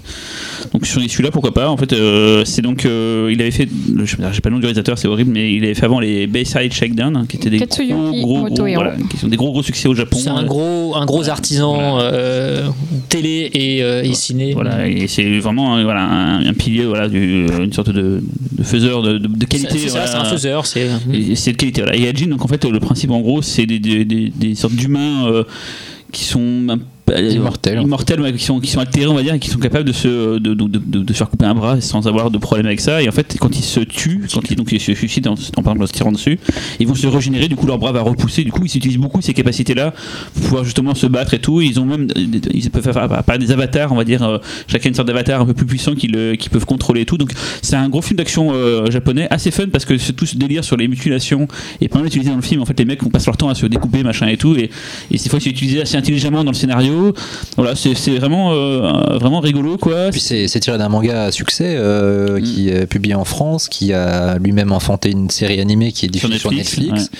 Euh, avec euh, puis le, le, le pitch en plus euh, euh, part d'un truc assez euh, très japonais c'est-à-dire c'est un, un lycéen euh, qui, qui découvre qui ne savait pas qu'il était un Ajin donc un, un, un, être doué de ce, ce pouvoir et qui euh, le découvre euh, par un accident et en fait les Ajin sont poursuivis euh, je crois pour, le, pour leur pouvoir ils sont considérés Oui, comme chasse, une en fait, menace euh. pour, euh, pour le reste de l'humanité ils sont donc pourchassés Ce qui est bien dans le film, c'est que le côté origin story est très vite expédié, ça va très vite dans l'action. Et en fait, euh, j'avais peur que ce soit ça en fait qui nous mette un temps fou un peu à la. Non, c'est un actionneur. Voilà, ça n'arrête C'est pas, pas, ça n'arrête pas, ça n'arrête pas. Le film est pas forcément hyper intelligent, mais au moins il est efficace. Les scènes de- de- d'action sont vraiment bien et voilà, ça fait le job. euh, j'imagine que sur grand écran ça doit Et Ouais. surtout, les scènes d'action reposent sur les, les, les Le- capacités en fait, voilà. C'est ça il y qui a est les bastons entre les entre les, les avatars et là c'est vraiment hyper bourrin soit c'est les humains entre eux et comme je disais tout à l'heure c'est ce côté voilà euh, on s'en fout de, de se prendre une baston et tout on peut se régénérer donc, et donc le principe c'est ça qui est marrant c'est qu'à chaque fois ils empêchent que les mecs se suicident parce que s'ils se suicident ils, Bien sûr. ils reviennent encore plus fort et tout donc c'est assez rigolo là-dessus et euh, c'est une première internationale c'est que la première fois que le film est montré hors du Japon il est sorti là il y a en, euh, fin septembre ou début octobre au Japon donc c'est plutôt une belle euh, une belle avant-première qu'on a qu'on a qu'on propose là aux spectateurs du PIF quoi. Et puis ce sera l'occasion, si vous aimez le film, de, bah, de vous procurer le manga qui est sorti chez Glénat. euh, ou si vous êtes fan du manga, bah, venez au pif pour voir euh, cette adaptation. en live Surtout que là, on a fait le tour de la compétition et je rappelle juste que c'est le public au pif qui vote pour les films, Et C'est ouais. vous qui décidez. qui décidez. Donc venez les voir, votez, glissez votre choix dans la. et je suis très curieux cette année avec tous les films Euh, on, a, oui. on a frôlé la- Heureusement que c'est pas l'un de nous. euh, garçon. Mais euh, comme tu disais tout à l'heure par rapport à la compétition, je suis très curieux parce que cette année on a vraiment euh, tous les styles. Ouais, c'est vrai que pour le coup, euh, on a toujours plus ou moins à se dire tiens lui il a une chance et tout Mhm. plus qu'un autre et tout. Cette année que je suis incapable de savoir. L'année dernière, euh, on le savait. Ouais. On le savait. C'est grave qui allait gagner. Euh, les gens vont croire qu'on a, qu'on a trié. Non, non, non, mais on le savait, on, On savait bien. On voyait qu'il y avait, euh, non, mais il y avait euh, déjà un enthousiasme pré-festival. euh, le film était précédé d'une réputation qui était assez démente. Et dans la salle c'était fou. Dans la salle, c'était fou. voilà, tout Mais est cette année je, je vois pas qui peut, euh, qui peut s'en sortir. quoi. Si c'est Dave Medemez, je sais que t'auras influencé le vote, c'est tout. J'aurais mis des, des, des coupons en Dans carton, euh, dans, le- dans le bulletin de vote. Non, et puis surtout, il y a vraiment, euh, il y a vraiment au-delà des pays représentés, des, des, des, des- filmographies de réalisateurs plus ou moins expérimentés, il y a vraiment des, des, des ambiances mais Hmm. hyper tranchées. Quoi. des C'est-à-dire que expériences de cinéma. ah ouais, on Proposition de cinéma Bien différente. sûr, des propositions de cinéma. Non, mais euh, je- passer de Sicilian Gustery à Revenge. euh, Même Tragedy Girl, même jour t'as Tragedy Girl et Sicilian Ghost Story. Ouais. Ou Tigers Are Not Afraid avec 68 Kills, on se retrouve vraiment, c'est euh, c'est deux salles, deux ambiances. quoi. C'est Ouais. comme une gigantesque boîte de nuit en banlieue parisienne où vous pouvez passer de la house à. Le Macumba, le Voilà, Macumba. c'est ça, c'est Ouais. c'est formidable. Euh, du coup, comme suggérait Laurent, euh, on, peut, on peut enchaîner sur les autres euh, adaptations. Il y en a plusieurs, les adaptations de manga en hors compétition là pour le coup. Et il y a même aussi l'inverse, il y a une adaptation d'une BD française faite par des japonais. Ça aussi, c'est assez Ça, c'est ça, c'est fou. Ça. Bah vas-y, commence par Incroyable. ça alors. Alors, Alors, ouais, ça, alors là, du coup, on twist un petit peu la, Ah, Merde la, la transition, mais, euh, Bah ouais, mais mais- c'est intéressant. Twister, hein. Moutafoukaz, donc euh, une BD euh, française signée par Guillaume Ren- Renard, euh, qui est Chenapan. qui, qui- qui- qui est une BD qui mêle euh, des, des ambiances, euh, des ambiances hip-hop, latino, euh, euh, un peu monde du tatouage, du graffiti, etc. euh, complètement barré euh, sur des, des- des- deux petits deux potes, dont un un crâne, une tête de crâne et l'autre, euh, je ne sais pas, une tête toute noire avec des grands yeux blancs. Comment- comment Avec le des décrire, crânes je ne sais avec pas, des ouais. une sur la tête quand même. hein. Tout à fait. C'est un Et- mini Ghost Rider, Voilà. sans moto. et, euh, et qui, euh, qui, euh, qui sont persuadés que des, des- des extraterrestres envahissent la ville et, euh, et euh, sont, se lancent dans une course-poursuite totalement folle. Euh, Fausto, je sais que tu es particulièrement friand de. D'extraterrestres qui se lancent dans des D'extraterrestres qui se courses lancent, poursuites voilà. particulièrement folles. euh, de- donc euh, je sais que tu Ah non, non, c'est super. Moutafoukaz. Ouais, ouais, c'est Ça super. fait un bien fou. C'est- Ça fait un bien fou. C'est- Vraiment, quand je suis là, j'ai fait putain, c'est mortel de J'ai eu faire peur, ça. je pensais que tu, tu, tu parodies en fait les accroches qu'on trouvait sur les Ah, affiches. J'ai vraiment été super enfin emballé quand on l'avait vu. Ah euh, ouais. Et puis c'est un film dont on avait passé un teaser, non pas un trailer, mais un teaser lors de la nuit Japanimation il y a deux ans maintenant. Euh, C'était au Grand Rex. Ron était dans le jury. Ron était dans le jury court métrage. Encore une fois, on a voilà, c'est la grande famille du Ouais, ouais, C'est- hein. C'est vraiment beau.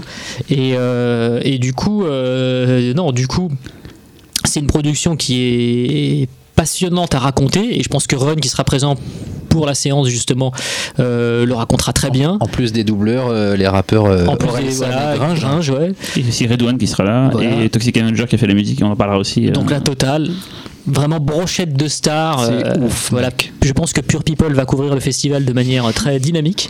Mais euh, non, tout ça pour dire que c'est un projet qu'on suit depuis longtemps.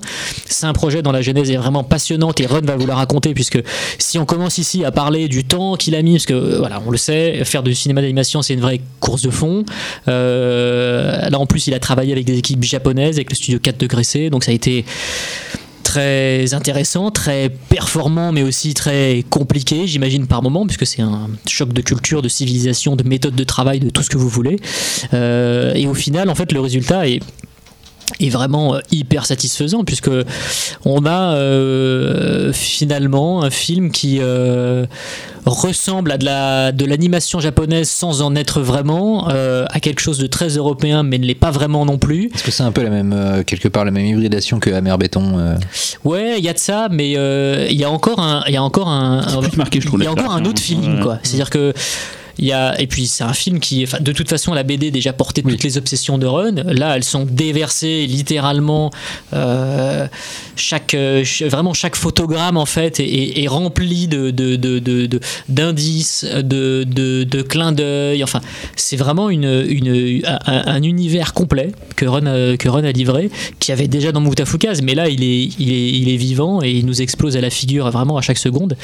Et, euh, et ouais, comme le disait, comme le disait Cyril, c'est un film qui est hyper galvanisant, euh, qui. euh, moi, je suis pas fan en fait du cinéma d'animation français. J'avoue que je- ça m'emmerde un petit peu. Et, euh, et pour le coup, on se retrouve avec vraiment une, une, une- une production qui est à la croisée des genres et qui propose euh, quelque chose d'assez unique. C'est fat.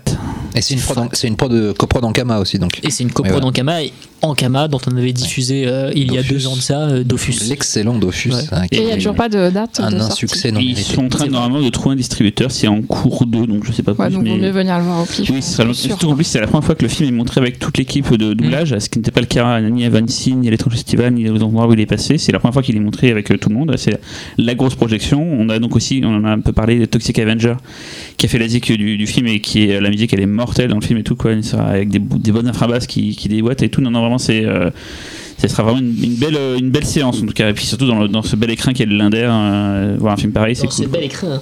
Oui, l'écrin. Et donc les autres films adaptés de manga Bah, Jojo Jojo. JoJo's Bizarre Adventure Diamond is a Brinkable Chapter 1. Ok. J'avais dit le petit nom, moi. Ah, bah, ouais, est chaud. écoutez, écoutez euh, donc film de Takashi Miike qui n'est plus à présenter, euh, adaptation d'un manga euh, fleuve euh, plus plus euh, culte culte. Plus, cultissime. plus, culte, culte, fleuve, fleuve. Manga Alors, gaga. c'est- vrai que ce, ce manga, ce manga est particulièrement long. Euh, Et fou. Est fou en plus. Euh, Pour le coup, d'ailleurs, euh, c'est juste euh, avant que tu commences, mais euh, c'était l'adaptation que tout le monde redoutait, parce que quand on a lu le manga, on se dit c'est simple, c'est vraiment, pour le coup, c'est, ça paraît un peu gavé de le dire, mais c'est vraiment inadaptable. Quoi. Vraiment. Ils ont, ils ont adapté le seul. Le, le- parce qu'en fait, le, le- le manga est, est divisé en, en Arc. grandes époques. en, Euh, en fait, on suit les descendants de la famille voilà. Joestar. Voilà. Donc euh, chaque époque. Oui. Ouais, ouais. Ça se trouve, c'est de la on sait pas. tu fais super bien. Euh, Non, je fais. Godzilla et, et Joestar, je fais les deux hyper bien quoi. Et, voilà. Et donc, il est vrai que par exemple, moi, je sais que ma, mon époque préférée, c'est la 2, euh, Stardust Crusader, euh, Mm. qui pour le coup euh, se passe d'à peu près dans les- tous les quatre coins du monde, dans les décors les plus, euh, les plus barges qu'on puisse imaginer. C'est littéralement inadaptable à moins d'avoir C'est 300 ça. millions sous les mains. Valérian. Euh, donc là, euh, ou, ou de faire Valérian. Euh, donc là, non, pour le coup, c'est euh, un des chapitres les plus adaptables puisque toute l'action se concentre dans une petite dans ville. une seule ville, oui. Euh, avec euh, donc un cadre plus familier euh, et, et, et moins coûteux. Donc, donc c'était peut-être le seul, une des seules à, qui, qui était possible d'adapter correctement en tout cas. Mm, Tout à fait. Et pour, pour le petit détail rigolo, tourné à CJS, Oui. Alors que c'est censé se passer au Japon. alors que c'est censé pas- se passer au Japon. Voilà. En même temps, ce qui apporte en effet un décalage. euh, Et qui fonctionne très parce que bien. déjà, de- de- dans la BD, la ville, dans, dans ce chapitre euh, qui, qui est décrite, est assez européenne. Hmm. Tout à fait. Euh, et là, pour le coup, c'est vrai que. Alors, j'imagine en plus que le choix de CJS c'est peut-être pas un très Bah, il, au il fait va que- puis chaque année donc. qu'il y va chaque année quasiment. Donc, euh, c'est vrai que c'est très drôle pour ceux qui connaissent Bah, il y a trucs qu'il a pas retouché. Il y a, il y a Oui. un restaurant de, Oui. de takoyaki, donc euh, les boulettes de poulpe. Et euh, à un moment, il y a une scène où les personnages parlent devant, en fait, et c'est euh, et c'est un, un restaurant de takoyaki qui en plus est à côté d'une salle de cinéma. Ouais. Donc quand on va aux projections, on passe on devant. toujours devant. ouais. Et il a absolument rien touché en fait. Il a laissé effectivement les pancartes japonaises, la pub pour la bière, je Ouais. crois, ce genre de truc. C'est assez drôle. ouais. Pour ceux qui connaissent, c'est à côté du Prado. Voilà. C'est c'est vraiment ce genre de truc un peu à pif quoi. Pour ceux qui connaissent le restaurant de takoyaki à CJS à côté du Prado. Voilà. Et c'est vrai, quand tu regardes dans les coins du cadre, parfois tu vois encore des petits détails qui trahissent le côté espagnol, un camion poubelle prix qui passe, comme ça. Et c'est marrant parce que euh, euh, Miike a dit justement que bah, il lui fallait des extras, il lui fait de la figuration, donc il a littéralement en fait siphonné en fait euh, la population asiatique de Barcelone, de CJS Ah ouais. et de Catalogne. comme Karaté contre Mafia qu'on avait là. Ouais, ouais, exactement. ouais. Et du coup, en fait, euh, euh, bah, toute la communauté asiatique, hein, donc pas forcément japonaise, hein, il doit y avoir des Vietnamiens, des Chinois, des Coréens, probablement quelques Japonais expatriés en fait qui sont en Catalogne, et bien on servi d'extra et se retrouvent au, au fond du cadre en fait pour peupler la, la ville euh, dans, dans JoJo's. Et du coup, l'autre film adapté d'un manga et de Takashi Miike. C'est un combo. Blade, Blade of the Immortal, le centième film de Ah, ça, Takashi t'avais envie d'en parler aussi. Tiré Ah, de C'est l'habitant de l'infini. en fait. L'habitant de l'infini qui est un Ok. chef-d'œuvre. Manga fleuve fleuve. Voilà. Un petit peu moins fleuve. hein. L'habitant en un seul mot, attention. Voilà, c'est Off the Fleuve du coup. C'est ça, c'est ça. Alors, Qui était- ju- qui- Juste 30 tomes, je crois. euh, donc, Oui, euh, ça. Pe- Petit comparé à Jojo. quoi. Qui était à Voilà. Cannes cette année d'ailleurs en sélection non officielle, mais non en compétition. Sélection officielle hors compétition, ouais. ouais, ouais. C'était le meilleur film de Cannes, franchement. Qui est donc un Shambara euh, fantastique. euh, Voilà. Sachant que Miike est quand même plutôt bon dans le Shambara. euh, Mm. enfin, C'est pas sérieux à la- c'est pas un chambard sérieux à la, à la, Oui, c'est- à- à- à- merde, à Harakiri, c'est plutôt euh, à la Non, Araki, plutôt tu, peux, hein. tu ne peux rien faire plus sérieux qu'Arakiri en fait. C'est un plus à la Azumi, c'est plus de fun et tout. euh. Mi-chemin entre les deux. Ouais, non, c'est quand même, il y a C'est des moments dramatique. très dramatiques. Bah- Le manga est encore plus dramatique. En fait, c'est marrant parce que quand on voit JoJo's, on- quand on lit le manga, on se dit c'est très compliqué d'adapter tel quel. Et finalement, le film est ultra fidèle, même à un tel point que si vous n'avez pas lu le manga, il y a des détails, vous allez dire Ah, qu'est-ce ça, que c'est clair. Qu'est-ce que c'est ce bordel? Euh, Alors que Blade of the Immortal, euh, finalement, euh, trahit quand même pas mal euh, le manga d'origine euh, et, en, et le, en le rend finalement plus pop que ne l'était le manga Mm. euh, de par son ton, même s'il conserve la dramaturgie. De par la Mais- couleur aussi. Oui, complètement, puisque Mm. le manga est, bon, comme euh, allez, 99,99% des mangas entièrement noir et blanc, mais du coup, Blade of the Immortal avait une espèce de souffle tragique sur la longueur, puisque le, le film se raconte sur plusieurs années avec des personnages qui arrivent, qui prennent de l'importance, qui meurent, etc., qui a un souffle un petit peu comparé, qu'on peut comparer presque à la pierre et le sabre, fameuse, euh, fameuse, euh, euh, fameux duo de livres japonais parmi les, les- les plus grands de, de- de la littérature japonaise. Et, euh, et finalement, peut-être qu'on retrouve pas ça dans Blade of the Immortal de, de Miike parce que tout est condensé. Mais en revanche, euh, c'est un pur plaisir. euh, le film n'arrête pas, pour le coup. Il y a un rythme de dingue. Une ouverture de malade. Oui, ouais. Franchement, euh, Ouais, ouais. où il convoque à la fois le- l'aspect noir et blanc graphique du manga et en même temps tout un pan du Shambara en noir et blanc. Ça fait penser pense un peu à Gaucha. Ouais, on pense à Hideo Gaucha, cette espèce de, de, de rage en fait. euh. C'est marrant, c'est la première fois que le film est montré depuis Cannes en France. Mm. C'est. Euh, Et c'est- ouais, il y a qu'au pif qu'on peut voir ça. Ouais. Voilà. Du coup, on a le chambara du choix là pour les films. Mais C'est pas possible, mais là, mais On trop, trop, trop, trop de qualité de prose là. Pendant qu'on discute, elle note toutes les idées de Non, mais jeu c'est de mots. clair. Je moi, attends, j'ai un jeu de mots sur un autre film hors compétition. Franchement, euh, je le garde depuis tout à l'heure. Oh. Et là, je vais pas l'oublier. Donc là, je l'ai, je l'ai re-uploadé en fait. Du coup, on, on continue Tu veux sur les enchaîne sur celui-là, euh, du coup Euh, ouais, Non. ouais. On quoi, finit non sur le Japon. On finit sur le Japon, moi je dis. Survival. Ah oui, c'est Attends, vrai, merde. je fais mon Ah bah taf, oui, moi. vrai, mais-. Euh, Survival Family, Alors. qui est pas une adaptation de manga, Non. à moins que. Non, parce que Non, comme j'aime l'expliquer, c'est un, un post-apo euh, positif. C'est-à-dire que souvent, les post-apocalyptiques, c'est des gens qui se mettent à devenir cannibales, à se bouffer entre eux. ou- Ça va souvent très très mal. Là, c'est un post-apo, en gros, c'est une famille euh, japonaise. encore plus gentil. Ah Non, c'est une famille japonaise qui euh, ne se parle plus. Enfin, le, le mari rentre le soir, euh, la mère elle fait tout le boulot, les gamins ils sont avec leur téléphone portable. Enfin voilà, ils sont c'est insupportable quoi. Et euh, un jour, euh, panne électrique. En fait, je sais pas si vous avez déjà vu euh, lui Ravage de Barjavel, mais c'est le même principe. En gros, il y a une panne électrique qui touche tout en fait sur l'archipel au Japon. Il y avait eu un film euh, de David Cup aussi qui s'appelait. Ah, des mois. Réaction en chaîne. Avec le Ah, même. euh, ouh, oui, grand les film. années 80. Voilà. Et donc là, il y a, il y a donc plus rien, mais bon, ils se disent bon, bah c'est qu'aujourd'hui il y a une panne dans le- dans la- dans l'immeuble et tout, puis bon, ils se posent pas de questions. Puis en fait, au fur et à mesure du temps, euh, un jour, deux jours, ils disent bon, il y a quelque chose qui se passe, tout- puis il n'y a pas d'information. Vous pouvez vraiment imaginer une grande ville comme Tokyo, il n'y a plus d'électricité, il n'y a plus de transport en commun, il n'y a plus rien.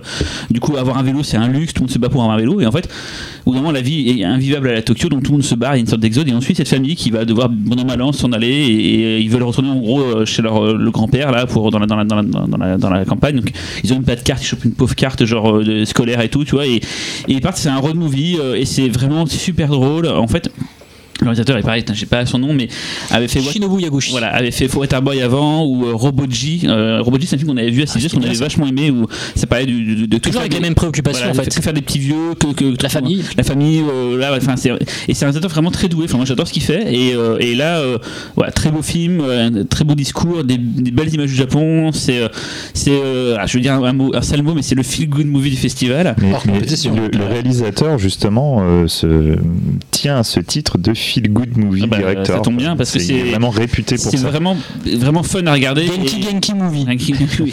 Et souvent, les gens me disent tiens, tu conseilles quel film au pif? Il y en a plein que je pourrais conseiller, mais celui-là, je dis bah, c'est- franchement, je Amenez vos parents. Ah, mais voilà, non, mais on a ça qu'on l'a mis le dimanche à 11h, c'est un film vraiment. euh, en famille. voilà, en famille, et c'est vraiment cool. Il est vraiment, c'est un beau film, quoi. C'est, c'est, c'est pas le truc le plus dingue que vous allez voir dans votre vie, mais franchement, euh, vous passez un très bon moment. C'est mieux de dire un film cool qu'un qu'un feel good movie, je trouve. Ouais, non, mais Ouais. ça, je trouve le mot, le mot sale en fait. Mais c'est vraiment un film. Tu sors de là, t'es content, t'es- t'avais un beau truc, t'es, t'es, t'es- t'es content. Voilà, c'est un film qui rend heureux, quoi. Voilà. Ah bah voilà. C'est Un peu film comme. Intouchable, tout ça quoi. Un peu comme euh, Le sens de la fête. Irréversible. Ce qu'on a fait au Voilà. milieu.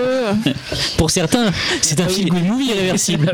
Mais bon, oh là là, nous ne les jugerons pas. Euh, on va rester en famille, euh, puisqu'on va parler du, film La Grande Famille du Pif, Joseph Kahn. Ah ouais, la grande famille, Ouais. C'est celui-là le jeu de mots?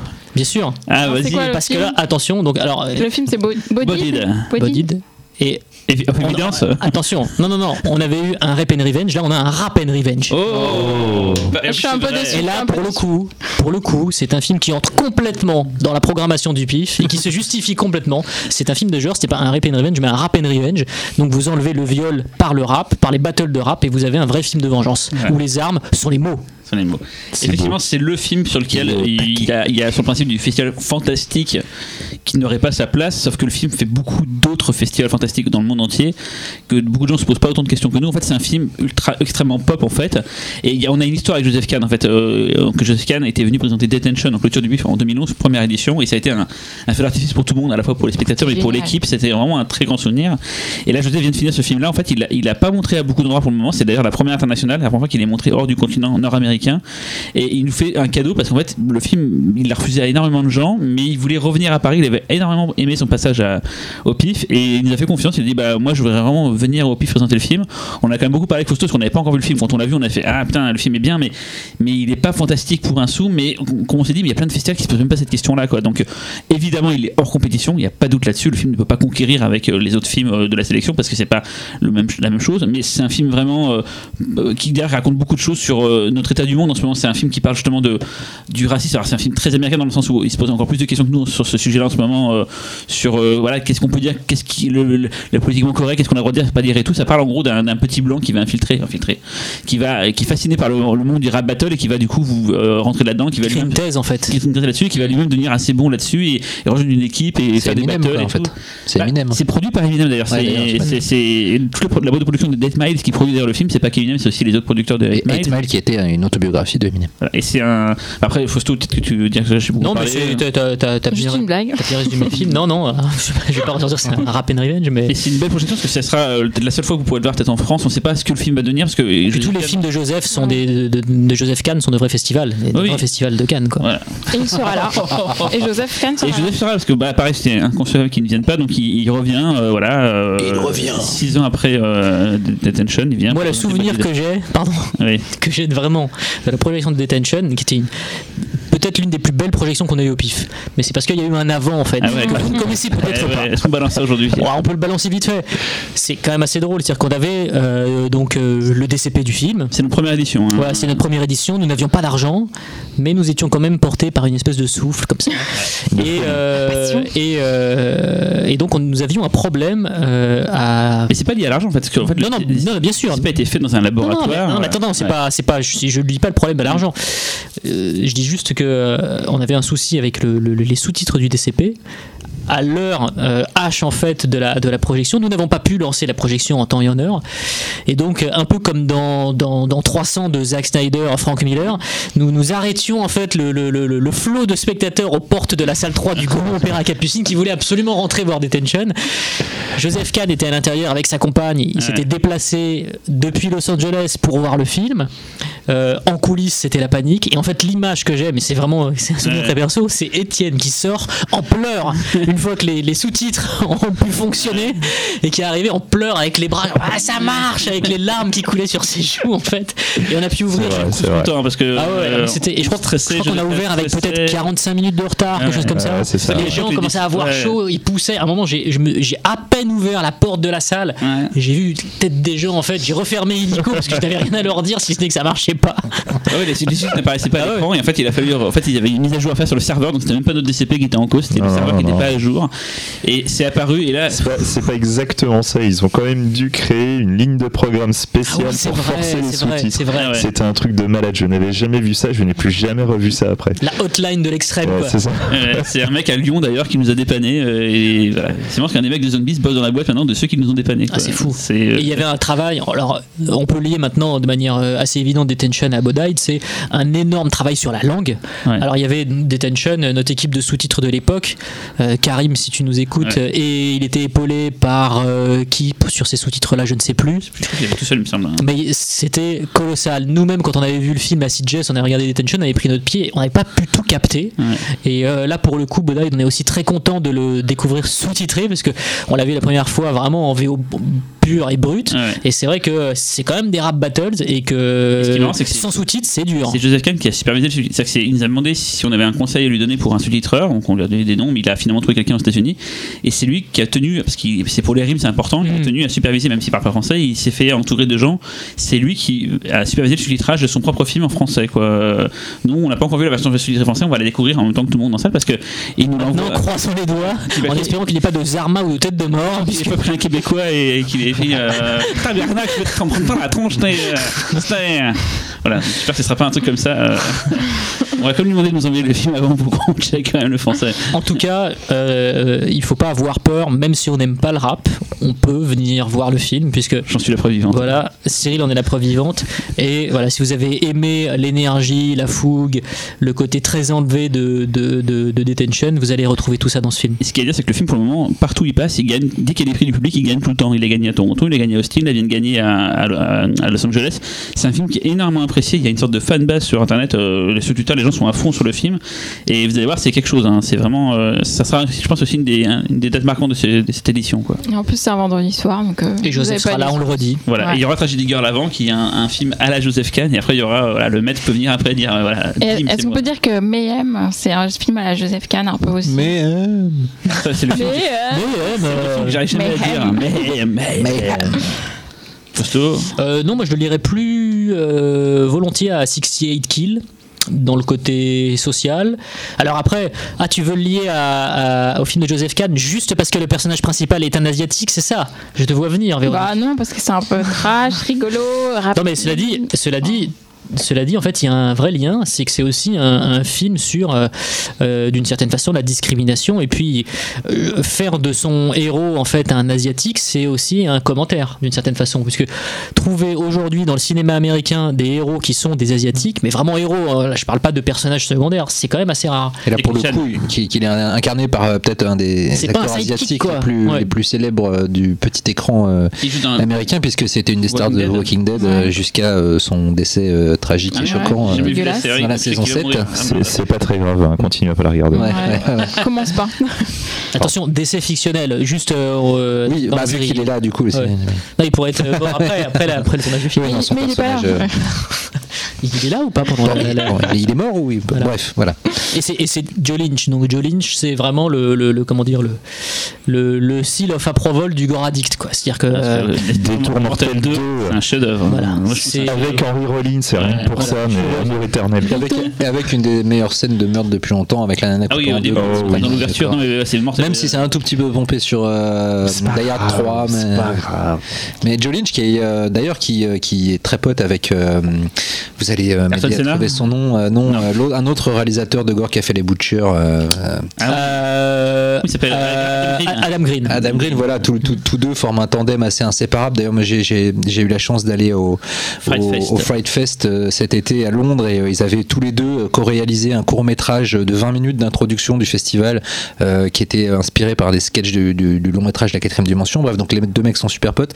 Mais là où je trouve où Adam Green reste vraiment dans un côté euh, potache, euh, gore, euh, euh, Années Lynch, 80 qui tourne un peu en rond. euh. Lynch a démontré euh, dernièrement avec, euh, avec euh, ce film dont j'ai oublié le nom. Comment Elegy Non, non, le film avec euh, Salma Hayek. Oui, c'est Elegy. Non non non, Non. c'est euh, oui le film où elle se bat contre des yakuza. Oui. C'est en un seul mot. Voilà. Je elle, oublié. elle, ça commence Ah, par E. Elegy, putain, je vous dis ça tout à l'heure. Elegy, c'est ça Non, non, non. C'est le nom de la per- c'est le nom de- du, du, du personnage. Everly Everly Everly. Everly, Everly, voilà. Elegy, c'est genre. Everly, Everly, avec Everly, voilà, il a, il, a- il démontré. Oui, c'est pas juste, c'est pas juste. voilà. Donc oui, avec Everly, il a démontré qu'il était capable d'aller un petit peu au-delà, euh, de, de, de, de sortir du gore référentiel pour faire des histoires un petit peu plus, euh, on va dire, euh, euh, universelles. Euh, et en même temps, ça, Everly, ça reste assez méchant. Euh, c'est assez étonnamment bien mis en scène, parce que Jolene jusque-là, c'était pas non plus révélé comme un réalisateur à la Non, pointe. c'est sûr, c'est sûr. Mais ça l'est toujours pas. Hein. Non, mais Everly, euh, il y avait, il y avait des choses étonnantes parce que c'est un huis clos. Ça se passe quasiment dans une, presque dans une seule pièce, Everly. et Il y a plusieurs euh, gunfights, combats qui se passent, euh, qui se passent dedans. Donc, il multipliait pas mal euh, les, les- les points de vue, les axes, etc. Donc, euh, ça c'est assez étonnant. Donc, euh, content de le voir là avec, euh, avec Mayhem, qui est donc l'histoire d'un, d'un, d'un Asiatique qui se fait virer euh, de sa boîte et qui, euh, au moment euh, presque de nommer ses cartons, euh, est confronté à une invasion de, euh, de, d'infectés, en fait. Un virus qui transforme. Il y a un virus C'est un, un virus euh, qui va empêcher, euh, enfin en gros tout, tout ce qu'on garde au fond de nous pour vivre en société va littéralement exploser. Euh, ça. une désinhibition mais absolument totale, ce qui fait que quiconque voudrait se taper quelqu'un sur une table le fera devant tout le monde et s'il s'agit d'envie de meurtre, là il y a intérêt à courir. Ah, voilà. Voilà. zut. Évidemment, il n'y a pas moyen de soigner cette maladie. Elle est juste là pendant je sais plus combien de temps, genre 8 Ici, heures, il y a une 10 heures. quarantaine en fait Ouais. sur tout Et donc du l'immeuble. coup, ils vont, ils vont, bah, il y a une quarantaine, et ils sont tous bloqués dans l'immeuble pendant ces heures-là. Évidemment, le mec qui s'est fait virer n'a qu'une envie, c'est aller causer à son boss. Et pour rester dans le gore, on a aussi Leatherface, Le paye. De- Ah, Alexandre Bustillo et Julien Maury, C'est qui ça gros, c'est deux, deux mecs qui font des Je films en. France. Ouais. qui seront là d'ailleurs. Ah merde, ah, oui, on. Ah, Julien, j'adore. Julien. Plus qu'Alexandre d'ailleurs. Oui, Alexandre. Bah, c'est des enfants de Manouvis, euh, enfin euh, plus Alexandre que Julien, mais de facto euh, c'est d'ailleurs on avait déjà passé un film 2 hors du pif, mais dans une nuit du pif. On avait passé euh, aux yeux des vivants euh, dans la soirée, la nuit du slasher. Première, première européenne du film de C'est vrai. Et donc c'est deux, deux, deux- un binôme qu'on suit depuis longtemps, qu'on apprécie énormément. Et là, ils sont commande euh, bah, rien que moins qu'une préquelle euh, à Massacre à la tronçonneuse. Et donc c'est un projet qui a été euh, développement, elle, on va dire, euh, pour un petit moment. Eux-mêmes ont fini le film et il est resté très longtemps pour pouvoir sortir. Et là, enfin, il sort. Et malheureusement, ce sera la seule projection publique du film en France parce qu'il sortira en vidéo directement en janvier. Donc euh, Soyez là. voilà, vous pouvez le voir en salle en présence des réalisateurs. Il y aura aussi normalement François. François qui viendra pour les effets spéciaux et on vous proposera aussi, euh, exclu mondial, de pouvoir découvrir la vraie fin et la vraie, euh, Oui. la vraie- le vrai début du film. On, on- tout est vu avec Metropolitan, il n'y a pas de Fausto. Je regarde bizarrement. non, non, mais c'est, on va- on a, en comprend, fait, ce c'est sera bonus, ce sera un bonus sur le DVD Blu-ray, mais du coup, on pourra voir sur, sur euh, le grand écran. Et, Et avec les commentaires des réalisateurs. Pas, en, pas en même temps que les images, hein, voilà, sur vous. On hein. passera le film normalement et après, après le, au début des Q&A, on pourra vous montrer cette. et comme ça, ils pourront en parler plus facilement, ils pourront expliquer pourquoi. Voilà, ils n'ont pas forcément eu. Ça, c'est très très rare ce genre d'occasion Festival. Parce que là, pour le coup, directement, on peut découvrir le film et après un petit peu son l'envers du décor. Voilà. Ils défendent le film dans le sens où ils jouent le jeu de la promo et tout. mais en plus, c'est un voilà. film qui, qui, qui est quand même, euh, malgré euh, les épreuves par les- qu'il a traversées, euh, qui reste euh, très intéressant et assez étonnant parce que on n'imagine pas immédiatement euh, en allant voir un laser face, un laser, un laser face, laser face. Un laser, on, on allant faire un laser quest, on s'attend pas en fait à voir Alexandre Bustio et il- on s'attend pas en allant voir un massacre à la tronçonneuse à avoir une, une ambiance euh, qui se qui, qui, qui se veut quand ils ont eu la liberté à mi-chemin entre du Malik et du euh, et du euh, Rob Zombie. Voilà. C'est euh, pour le coup je trouve que c'est une approche assez assez couillue qui en même temps est étonnante mais en même temps quand on réfléchit au, au projet et à ses racines qui n'a pas qui, n'est pas si tiré par les cheveux que ça. Et ça donne ça donne au film une, une singularité de ton assez assez rafraîchissante. En plus le pitch de départ c'est-à-dire voilà ces, ces ados qui s'échappent d'une institution psychiatrique et on sait que l'un d'entre eux deviendra Leatherface mais lequel euh, c'est assez excitant sur le papier Mais lequel mais lequel. Et ça, du coup, c'est le samedi soir à Samedi 21h45. soir. Et c'est suivi d'une séance de minuit. Ta, ta, Donc, ta. pour la première, séance euh, non, c'est pas la première séance de minuit de- du PIF, on l'avait déjà fait en, en 2012 avec VHS, on avait fait déjà une séance de minuit à vrai. l'époque. Et donc, c'est la séance interdite, c'est Downrange. Ah, ça, c'est un de mes chouchous. euh, Ah. c'est- Mes deux chouchous, moi, c'est Dunrange et, et, euh, et Dave euh, Mademaze. Mademaze. Alors, Dunrange, donc c'est Ryuki Kitamura, donc euh, Riway. et Ryuei Kitamura. C'est comme pour Stephen King. Je... Non, c'était quoi le... Pourquoi Ryuki Je sais pas pourquoi. Non, c'était Stephen comme. euh. En plus, je croyais que tu l'avais dit tout à l'heure, j'ai pas osé te corriger, mais j'ai. j'ai- Je dis toujours ça, mais c'est d'être Kitamura. Et, ouais, et donc en fait, euh, bah, c'est donc un, un film américain qu'il a fait comme Midnight Train et comme euh, No One Lives. Et, rappelons euh, peut-être Kitamura donc un un frère un peu un self-made man japonais qui a commencé euh, tout seul dans son coin avec un petit film bricolé versus Oui, euh, versus, Ah non, c'était avant, euh, c'était Don avant. oui c'est vrai oui Don puis Versus. Et Versus s'est fait exploser. euh, Voilà. Connaître Versus- au grand public euh, Gérard qui quand il a euh, débarqué en France a mis quand même une petite clacasse à tout le monde euh. Et depuis, il a fait beaucoup de films au Japon, des films euh, pas toujours euh, égaux au niveau qualité, mais toujours avec une sorte de maestria visuelle. Voilà, c'est un mec qui s'est tourné. Ah, le, s'est le mec qui utilise une caméra, Voilà. le mec il a une énergie, euh, ça c'est indéniable. Quoi. Il est généreux dans ce qu'il montre souvent, il n'hésite pas à, être, euh, à montrer frontalement tout ce qui va, tout ce qui se passé et tout. Et c'est d'ailleurs une des grandes forces de Don Range. C'est un film très simple dans son scénario. C'est en gros une bande de jeunes en bagnole qui roulent sur une route aux États-Unis. Tout d'un coup, bah, le pneu a crevé, il s'arrête, il, il répare le pneu, il discute et tout. Puis le mec qui répare le pneu, tout d'un coup, se rend compte qu'en fait il y a une douille qui tombe. En fait, pas, il a pas crevé sur un c'est qu'en fait quelqu'un a tiré dessus. Et très vite, il se rend compte qu'en fait qu'il y a un sniper dans un arbre derrière qui va les dégommer un par un et à partir de là c'est ce qu'on appelle un high, high concept movie c'est en gros c'est que faire avec ce sniper d'où il est comment faire pour s'en sortir et tout et le film est assez malin pour constamment relancer l'intérêt et c'est vraiment ultra fun c'est une séance de minuit parfaite c'est totalement immoral je vous dis pas ce qui se passe dans le film il y a des moments où on dit oh là là il va quand même Il y a un côté un peu Larry Cohen dans le pitch, quoi. Ah oui, on pense forcément à Phone Boss, quoi. c'est Ouais, du Larry totalement. Cohen, mais c'est vraiment. C'est fandard, c'est vraiment la séance minute de minuit. Une fois un film comme ça, vous voulez un truc un peu rentre dedans pour la séance de minuit. Quand on a vu le film, on s'est dit putain celui-là c'est parfait quoi. Il va, euh, il va coller pile poil et tout quoi. Et euh, voilà donc c'est, ça fait plaisir de voir un Kitamura à nouveau. euh, donc il avait fait Midnight Midtrain, donc comme je disais, c'est un peu dans cette veine là, un peu rentre dedans et tout quoi. Euh, c'est vraiment le, le- le film super sympa. C'est une première française en plus, première fois que le film sera montré du coup. euh, Yeah. C'est un peu une fois sur deux en plus, euh, pour le coup, avec euh, Kitamura, Kitamura, voilà. puisque No hein. bah, avant il y avait surtout une mauvaise adaptation de Lupin. C'est vrai qu'il a fait ça au, Euh, au Japon, ouais, c'est vrai. qui était, un truc qui était vraiment pas bon. Euh, avant compris. No One Lives, No One Lives, il y avait des moments qui étaient très, ins- très Il y a inspirés. des idées un peu folles hein, quand Il même. y avait des trucs assez fous comme le mec qui se cachait dans le corps de quelqu'un d'autre. C'était assez, assez barge, mais euh, en même temps c'était pas dément. Et moi j'adore Midnight Midtrain. Ouais. Toi, toi aussi, Laurent, je crois. C'est à vraiment. part les, le- le- les effets numériques gore qui étaient pas ultra euh, Mais ils sont tellement inventifs. mais ils sont tellement Ils inventifs en bien chorégraphiés. Ah le film a une super gore à la versus là, avec euh, beaucoup de latex, avec des caméras qui, sortent en travelling arrière d'une tête, Voilà, un peu comme dans Versus, ouais, c'est assez, assez rigolo. Quoi. Sam Raimi. Voilà, ça m'a mis euh, mort ou vif dans l'esprit. Quoi. Voilà, c'est vraiment. Moi j'avais j'avais été étonné de voir une idée de mise en scène complètement barge dans euh, Azumi durant le, le combat final où la caméra tournait Autour sur l'axe ouais. euh, d'un d'un tronc d'arbre euh, sur lequel les, les deux, perso- deux personnages étaient en train de se battre et j'ai revu cette idée après dans iRobot de Alex Proyas et je m'étais dit tiens Alex il, il a vu les mêmes films que nous Donc voilà, séance de minuit. Voilà. voilà. Et maintenant, Et du coup, on va passer à la séance culte. Donc, euh, chaque année, il y, a- il y a trois films euh, qui. on fait pas les cours hein. Les cours Les cours inter, non On a pas deux séances, on peut parler tout- euh, rapidement. Il y a deux séances de court-métrage. Donc, euh, euh, la séance de 11h le samedi, qui est la séance des courts-métrages français, euh, et qui a un jury plutôt, euh, plutôt prestigieux, n'est-ce pas? Totalement prestigieux même. Avec. Forte euh, dose de prestige. Vous voulez le citer ou je cite? Ah si aussi Commence par euh, la femme. Donc Rebecca Zlotowski, qui est donc la réalisatrice de Corps Central, Planétarium et Belle Épine. Ah, une la, femelle, c'est. Non, Non, non, je n'ai non, pas dit ça, putain, merde. Rebecca, en fait, on... Pour qui tu nous fais passer là-haut J'ai j'ai eu l'occasion de, la- de- de- de rencontrer récemment au un débat organisé par la SRF dont elle est présidente. Et en fait on va dire ah, moi j'adore les films de genre et tout euh, et en fait euh, l'idée de, la mettre dans le jury est venue très vite et elle est super emballée elle est, elle est en super au taquet pour ça elle est hyper contente d'être dans le jury cette année donc euh, voilà euh, Rebecca qui vient plutôt du cinéma d'auteur mais qui est un petit peu genré Bah, elle a fait Planétarium qui est un film euh, Ouais. de science-fiction mais voilà c'est quelqu'un qui Ouais, Science-fiction, tu vas un peu loin là. oui mais, euh, voilà.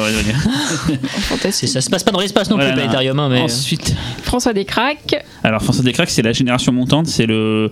et alors, il vient du web, mais c'est pas du tout péjoratif dans ce que je dis, mais il a fait une série, une web série qui s'appelle Le Visiteur du futur, qui a cartonné, qui à la base est fait avec trois Francis sous, mais qui était pleine d'énergie. Et peu à peu, il a eu plus de moyens. Et il a fait d'ailleurs, même si c'est pas des, des moyens démentiels, il a fait des choses qu'on voit rarement à la télévision française. Enfin, du coup, c'est normal, c'est sur du web. Et c'est quelqu'un de très très inventif et qui, moi, je pense, bah, va sûrement passer au long bientôt et va devenir quelqu'un qui, qui comptera. Et s'il négocie bien ce qu'il est en train de faire, il peut devenir peut-être le Edgar Wright français, quelqu'un vraiment qui comptera, même peut-être en dehors des frontières françaises, s'il arrive à bien gérer son. Tu vas son- franco, toi. hein. non mais je le il a mec, fait, le mec il a fait talent. Deadland hein. il a fait Deadland Il a fait aussi, Série euh, Deadland. Moi, je me méfie toujours de tes pronostics. Oui, c'est vrai que je suis un peu nul. Et surtout que j'ai pas envie que tu portes. Non, Porte non, la non, poisse, non, et- la là, Ce clair. mec, c'est le futur Edgar Wright. Non, mais c'est hyper flatteur pour lui. Et... Bah, Edgar Wright, je vise pas non plus Kubrick, hein, tu vois, je vise quelqu'un qui, dans la pop culture, tu vois ce que je veux ça dire va, il y a- tu vis- c'est pas n'importe qui. C'est pas il a commencé. jamais non, mais Wright a commencé par des séries télé, tu vois. Il y a, il y, a, il y, a, il y a- il y a des, je vois des atomes crochus quand même, en fait, un petit peu, quoi. Et euh, s'il avait bien négocié ce qu'il est en train de faire en ce moment, et je pense qu'il est dans une bonne dynamique et ça peut donner quelque chose d'intéressant, quoi. Bah, écoute, je suis sûre qu'il est content d'avoir tes encouragements. euh, Johan Sfar, euh, donc, Alors, bah, Fausto. on ne présente plus ouais, Bon, non, on le euh, présente plus, Johan Sfar. Et puis, euh, alors en plus, c'est quelqu'un qui est très actif sur les réseaux sociaux. Et on a vu à travers certaines photos Instagram qu'il était. Un, lecteur de bad movies, ce qui a fait quelqu'un de très bien. Deux, qu'il venait au pif. Et je me souviens notamment d'une photo de la nuit cannibale. Il était venu voir The Green Inferno Ouais, c'était la soirée avec euh, Voilà. euh, Inferno et euh, merde. et Cannibal Holocaust, n'est-ce pas Non, c'était pas ça, euh, J'étais pas là ce soir-là, mais. c'était, son euh, premier film euh, Cabin Cabin- Fever. Ah oui, Cabin Fever. C'était Eli Ross, pardon. Oui, c'est vrai qu'on. En plus, Cannibal Holocaust, on avait passé durant une nuit gore. Il avait fait un selfie avec tout le monde derrière en disant là les vrais fans fantastiques sont là ce soir et tout et voilà quoi. Euh, il a également remercié au générique du, du dernier film de Guillermo del Toro, La forme de l'eau. et lui-même réalisateur euh, Réalisateur, effectivement. euh, Selon Gainsbourg, euh, et euh, auteur de BD qu'on ne présente plus. euh, euh, Dans l'auto avec la lunette et un chapeau. Euh, je pense pas que c'est un chapeau. Des lunettes et des lunettes et un fusil. Ok, voilà. Alors, Allez, si je- si. elle porte un chapeau à un moment dans le film, mais le chapeau n'est pas dans le titre. Un fusil donc. Pardon Joanne, si vous le savez, pardon. Voilà, il y a, euh, éclairé par Manu Dacos, chef opérateur De Bruno Hélène. de Bruno Hélène, qui font le spot. Voilà, la grande famille du pif, Véronique, Mais on y oui. revient, c'est une espèce de spirale, tu vois, c'est vraiment, euh, c'est, c'est, c'est spirale, c'est comme Junji Ito, tu vois, genre ça tourne, machin. Et Et, dont euh, Gainsbourg, le générique était fait par Jérémy Perrin, qui était dans le jury du PIF. euh, exactement. Non, non, mais c'est incroyable, les ramifications. Ah, les ramifications Ouais. sont vraiment euh, Tout incroyables. tourne autour du PIF. On devrait peut-être faire un petit, euh, un petit schéma la, la prochaine fois. Il manque Ouais. encore des gens dans le jury. Oui, oui. Euh, Eric, Non, mais S'il te plaît, fais ton oh, travail. j'étais en train de réfléchir. Tu divagues, euh, Véronique, attention, je te, re- je te recadre. Euh, Quarks, Je crois c'est un réalisateur de, à la court métrage qui, qui vient de passer au long. euh, qui Ah, mais a- tu y étais J'y étais. étais sur le Ah. tournage. euh, oui, qui, qui a surtout euh, s'est fait remarquer euh, il y a deux ans avec euh, Un ciel bleu presque parfait, un court métrage qui a fait 85, 85 festivals dans le monde entier, dont Sundance, euh, quand même. Ce qui n'est est pas rien. Mais pas le. Voilà. Parce qu'il est La trop long. grande famille du bif. parce qu'il est- parce qu'il Il est trop longtemps en fait. Non, je sais, je sais bien. de je sais bien. 30 minutes et, euh, et voilà et qui, euh, qui est actuellement en train de transformer euh, ce court métrage en un long métrage qui s'appellera Tous les dieux du ciel produit par François Cognard qui a lui-même produit les films de Bruno et Hélène Et qui est dans le jury Climax. Climax, prix Climax. Voilà. donc Julien Maury, Alexandre Bustio, pardon. voilà, réalisateur de Leatherface et Alexandre Bustillo avec ce journaliste de Mad Movie, c'est fou.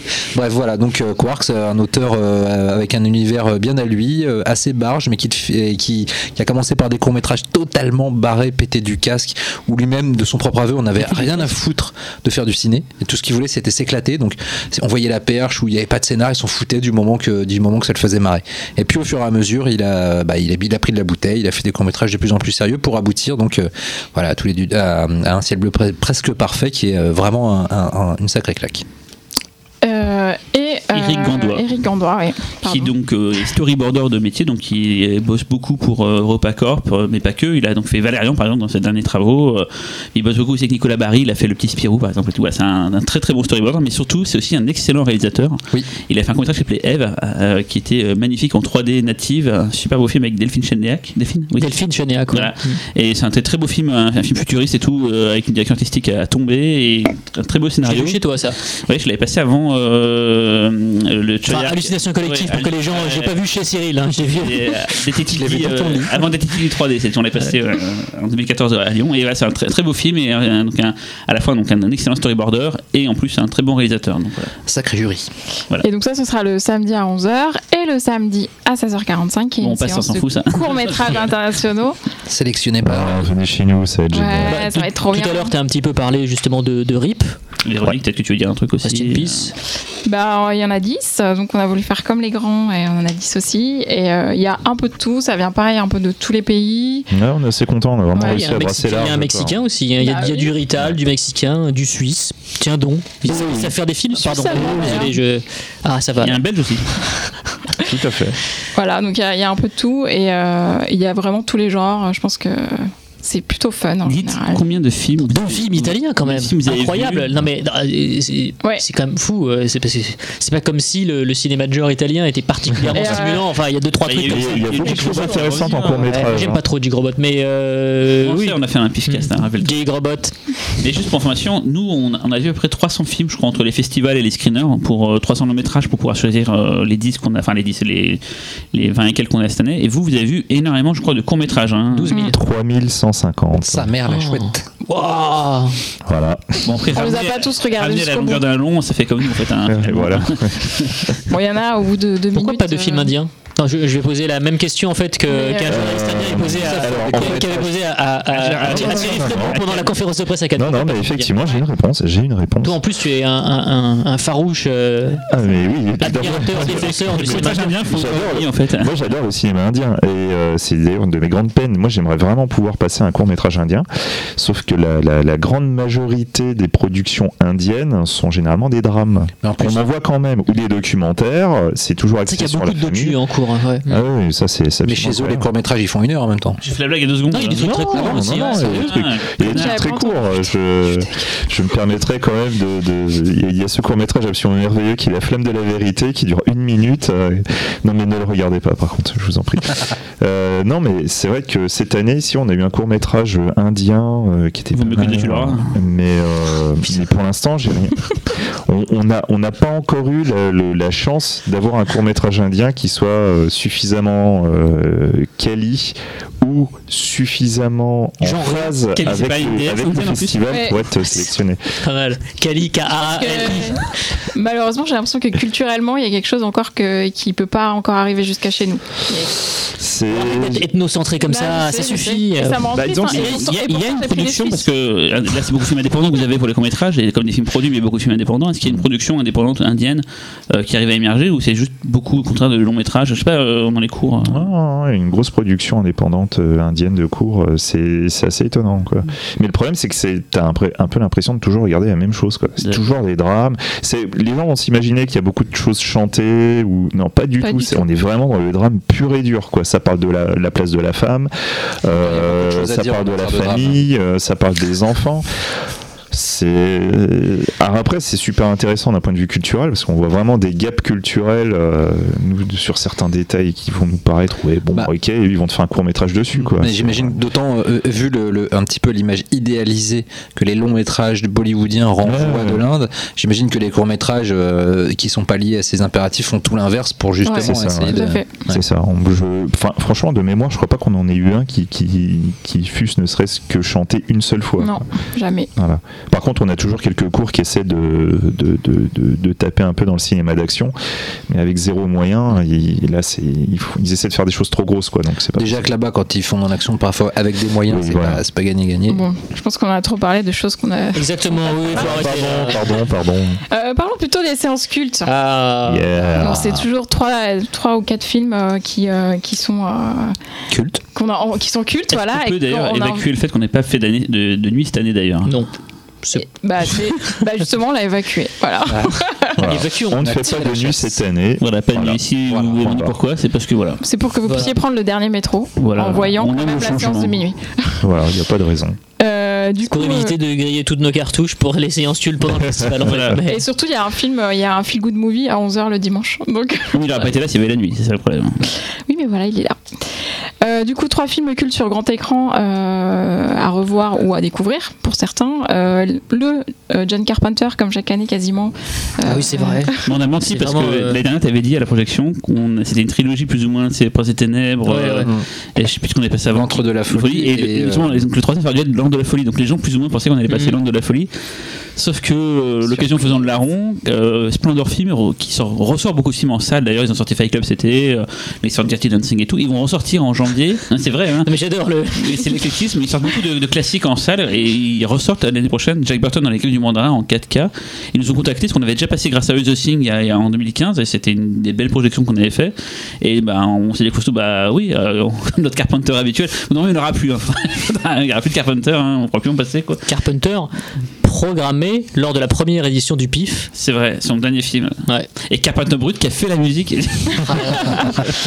Et voilà, la grande famille. Et Jack Burton m'en présente plus. hein. ouais, est-ce que Ouais, bah, en c'est- bien. Alors, Ouais. Moi je pensais juste hein. que c'était quand j'étais gamin, je, je croyais que c'était dans les griffes du monde à Rome, je pensais que c'était Jack Burton qui atterrissait en fait dans la secte Ah oui, du sud de la France. sud de la France avec les grandes statues là. Voilà. Je pensais qu'en fait c'était Ah, vraiment un mec qui arrivait dans les griffes du monde à Rome, donc C'est c'était hyper craignos quoi. Voilà. C'est le truc un peu neuf que je peux dire sur le c'est un film que les, les- que les fans de Carpenter aiment beaucoup parce qu'il est un peu euh, atypique dans sa filmographie, mais c'est un, un des films les plus euh, rigolos qu'il ait fait. euh, Puis c'est un des premiers films américains à avoir inclus euh, les- le- le- la culture asiatique. la euh, culture asiatique à travers les baby cars, tous les films de Choyark, bien avant les Matrix et compagnie. Et ce qui d'ailleurs a valu à John Carpenter de s'étonner beaucoup de, de la création du projet Golden Child. euh, Comme il disait, jamais de la vie on voit des projets comme ça, et là d'un seul coup il y en a deux qui se font en même temps, c'est incroyable. Et pour la petite anecdote, parce qu'il faut, faut quand même rigoler, sachez que le. Ça qu'on se fait chier. logiquement, logiquement, Carpenter voulait, voulait Jackie Chan. Oui. Pour le rôle euh, principal. Bah, c'est triste en fait comme histoire, ce qu'on a fait. mais ouais, ouais, mais bon, euh, voilà. Ça, Et pour le, il co- s'appelle, pour le, euh, le sidekick, euh, parce que Jack, Jack Burton, en réalité, n'est pas vraiment Pas le le héros, c'est plutôt le sidekick. Lui, euh, en fait, Kurt Russell a refusé Highlander pour jouer dans Jack Burton. Euh, ah, Mais il a bien fait. Vous avez vu Highlander récemment, ça y regarde. Autre film culte, Le Maître des Illusions de Clive Barker. Il y avait une nuit. Voilà. Présenté Une dans nuit son épuisante, la nuit la plus longue je pense en termes de, de Il y durée. avait, il y avait, Il y avait Cabal, il y avait euh, qui était super long. hein. Et puis en plus entre temps, entre entre entre temps, Il y a des gens qui ont dû parler. Il y a eu euh, Entre les séances, qui est venu, il y a eu, euh, Julien Maury. Présent au festival. c'était- Il y avait eu un, un, court métrage de, de Clive Barker mais qui était vrai. plutôt long, qui faisait 40 minutes. On a passé pendant la pause et tout. Ça. On posé pendant la pause, après un film qui faisait déjà quasiment 3 heures. Voilà.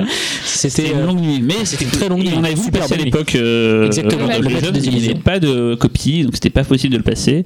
Donc on s'était rabattu, même si c'est des bons films sur. Euh, Hellraiser 2, Hellraiser 2 Candyman. et Candyman, c'est Candyman qui, qui était le plus loin du, truc, mais qui, qui, voilà, qui collait quand même. Surtout que le maître des illusions, là, c'est le director's cut. euh, euh. En fait, c'est grâce au chat qui filme, donc qui se ressort le film en Blu-ray l'année prochaine, qu'on a pu avoir accès à ce master en fait euh, et pouvoir vous le proposer. euh, parce qu'en fait, sans ça, on n'aurait pas de copie 35. Il n'est pas sorti en salle en France, donc il n'y a pas de copie 35. Euh, Peut-être en Belgique, on aurait été plus trouvé ça. Enfin, c'était compliqué. Surtout, il a été charcuté en France en DVD, donc euh, Voilà, vraiment, c'est la version intégrale telle que voulue par Clive Barker. Et c'est un de ces trois films qu'il a réalisé. Ouais, coup, hein. les, les- les amateurs de Code Quantum seront donc Voilà. ravis Ah. de voir ce film sur. Bakula. Et de femmes que Johnson. Oh, bravo. Le chat qui fume, euh, on peut aussi le remercier pour l'autre séance la culte. troisième séance culte, du coup. Ouais, on disait Et- Noël avant Noël. Ah, C'est ce qu'il y a ce Ah, terminer là-dessus. mais oui. Et qui Incroyable. est www.pernoël.com. Mais non. Mais, non mais ça c'est un- mais il faut que tu proposes un remake. Ouais, c'est clair. Franchement, ce serait C'est génial. pas fear.com, il n'y a pas déjà eu un film. hein. Ou alors peut-être Euh, hashtag. Père Noël. Hashtag balance ton Ah ouais. Père Noël. je sais pas. C'est pas pour Noël. Voilà. Alors ça c'est vraiment rigolo parce que, enfin, euh, on est, on l'a tous vu, je crois qu'on était gosses, ce film-là, quoi. Ça- Alors, je ne l'ai jamais vu. Ah, bon, bah, quoi. Ah là là. Et je ne peux pas Euh, être là pendant la J'étais pas projection. si gosse que ça, mais euh, Ouais, on était ados, quoi. Voilà. Euh, et euh, c'est un film ben, qui est rigolo parce que c'est un film qui s'est fait voler par les Américains, euh, et qui est devenu plus tard. Maman, j'ai arrêté l'avion. Et après, il s'est vengé de son côté René Manzor avec des dalles et Identity, quoi. Mais bon, l'idée, c'est vraiment, c'est un, c'est un scénario dingue. En fait, c'est un gamin qui, euh, chez lui, euh, est seul un soir. Ses parents sont partis et donc, euh, avec son minitel, hein, il va sur un service pour appeler le Père Noël. 36 code du là. Voilà, sauf qu'il tombe sur en fait un serial killer, un, un, un, un fou quoi, qui va intercepter le message, qui va venir donc la nuit par la cheminée, il va se teindre la barbe en blanc, il va essayer de buter le gamin, sauf que le gamin, il, une sorte de Rambo euh, un peu foufou qui fabrique Ouais. plein, de, plein de, de gadgets. un John McClane euh, meets Rambo. euh, Et moi j'ai pas vu le film depuis l'époque, donc ça fait genre euh, pas 30 ans, mais quasiment que j'ai pas vu le film quoi. euh. Mise en scène très baroque avec beaucoup de Ouais. mouvements de caméra. Bah, René Manzor à l'époque c'était un peu ouais c'était un peu le, le- en France il faisait des films assez classe et tout bon il a eu après une carrière américaine après il est parti euh, C'est aussi un auteur de, de romans noirs. hein. de Roman Noir, voilà. C'est le frère de euh, Jean-Félix Francis Lalanne qui fait la musique et de Francis Lalanne qui du coup produit, euh, produit le passage et fait la musique du passage aussi. Quoi. Donc, hésité avec Le Passage, Ouais. et qui est un film effectivement. euh, non, c'est pas vrai, hein, mais. euh, arrête, il y a Alain Delon. non, mais, moi j'aime le film rien que pour ça. Ton adoration devant l'écran. Et comme on l'a dit souvent ce soir, René Manzor sera là. Sera là. C'est donc le Père Noël sera là. Le chef L'enfant sera là. Non, l'enfant, il veut Canada, l'enfant. euh, Ah. Il sera pas là. Donc, il y aura que d'ailleurs, non Mais c'est cool de pouvoir voir ce film en, copie restaurée de cas, un film qui n'a jamais été montré depuis, qui était à Voriaz à l'époque, qui a été jamais montré. Et donc là, une version restaurée, elle est magnifique la copie. J'en ai vu des bouts, c'est super beau. En présence du réalisateur, c'est pas toujours qu'on a René Manzor qui vient parler de 3615 Père Noël. C'est ça le pif, un petit peu quand même. C'est la classe quoi. En plus, en séance culte, enfin moi personnellement, c'est euh, pour moi c'est vraiment une appellation séance culte quoi. Ce truc-là, c'est c'est c'est une Madeleine de En Proust. C'est euh, hein. c'est euh, c'est un truc de fou. Enfin, tous ceux qui l'ont vu euh, gamin, ils s'en souviennent, ils ont envie de le revoir. euh, J'étais voilà, fasciné par la jaquette, mais en fait, à chaque fois, je regardais, c'était Ah, mais c'est français, ça va pas être bien. Ouais, mais moi, Ah, moi, pour ça fait, que je moi, jamais la, la, la bande-annonce que j'avais vue, parce que fut, fut une époque sur Canal, à chaque fois que tu avais le festival d'Avoriaz, ils te mettaient toutes les bandes-annonces d'Avoriaz d'affilée. Je me souviens que 36-15 Code Père Noël, j'étais là, je voulais absolument voir ça. Quoi. Donc voilà, donc on termine sur 3615 Père Noël. Bah ouais, Voilà. Noël avant Noël. Bon, Donc Noël cette année, c'est. C'est du 5 au, c'est du 5 au Ouais, 10. c'est du 5 on au a juste oublié de parler de- Euh, du Grand Prix Climax. Juste un mot, si, euh, si euh, vous êtes là le vendredi matin, c'est ouvert à tous, c'est gratuit. Euh, Il y a le Grand Prix Climax qui va être remis à cinq scénarios de films fantastiques. Euh, il y aura un jury qui sera là, donc euh, composé de Carlo de Bottigny, Alexandre Bustillo, Julien Maury, François Cognard, Guillaume Lemont, Benjamin Rocher et Raphaël Rocher. Et euh, juste après, ils donneront une masterclass sur les réussites du genre en France. Donc voilà, Positive. on sera tous ensemble en famille. Masterclass durera deux minutes vu qu'il y a très peu de réussite. non On fera une liste. Putain, le rédacteur en chef euh, C'est moche, c'est vraiment moche. Alors on va voir. Non, alors moi je suis très curieux d'assister à cette masterclass. C'est est-ce que les membres du jury vont inclure leur propre réalisation ou production dans les réussites du genre? Ouais, Le faut- mystère est total. Il faut dire Vous le saurez en venant. Et si c'est le cas, eh ben, eh ben ça va chier. Non, mais peut-être euh, l'un à l'autre se dire toi tu dis du bien de mon film, moi j'ai dit du bien de toi. Ouais. Ça, c'est c'est Ouais, en fait, hyper hypocrite. Non, c'est Non, non, ça, va- ça va être bien. Mais c'est toi qui vas animer cette masterclass, non? Ah oui, je n'étais pas au courant, mais euh, Ah, tu peux essayer dormir ce là mais non. Ah oui, merde. Non, non, c'est bon, t'inquiète, on, gère. Voilà. Bon, bah, moi, je veux juste remercier toutes les Ouais. équipes du PIF qui ont permis de, de faire cette belle programmation. Bravo Euh, les équipes. Voilà, tout ce qui reste encore à faire jusqu'au festival, mais en tout cas, c'est euh, sachez-le, ceux qui écouteraient pour la première fois ce PIFcast, le PIF est organisé que par des bénévoles, des gens qui ont un travail à côté, qui font ça sur leur temps personnel pour que ça, ça existe, parce que si jamais on n'était pas là, bah, ça n'existerait pas tout simplement, et donc voilà, on voulait voir ça sur Paris, et on s'est dit, bah, si personne ne le fait, on va le faire. Donc merci à toutes les équipes du PIF qui permettent euh, de faire ce festival. Voilà. Allez, rendez-vous en décembre. Salut. salut. Ciao.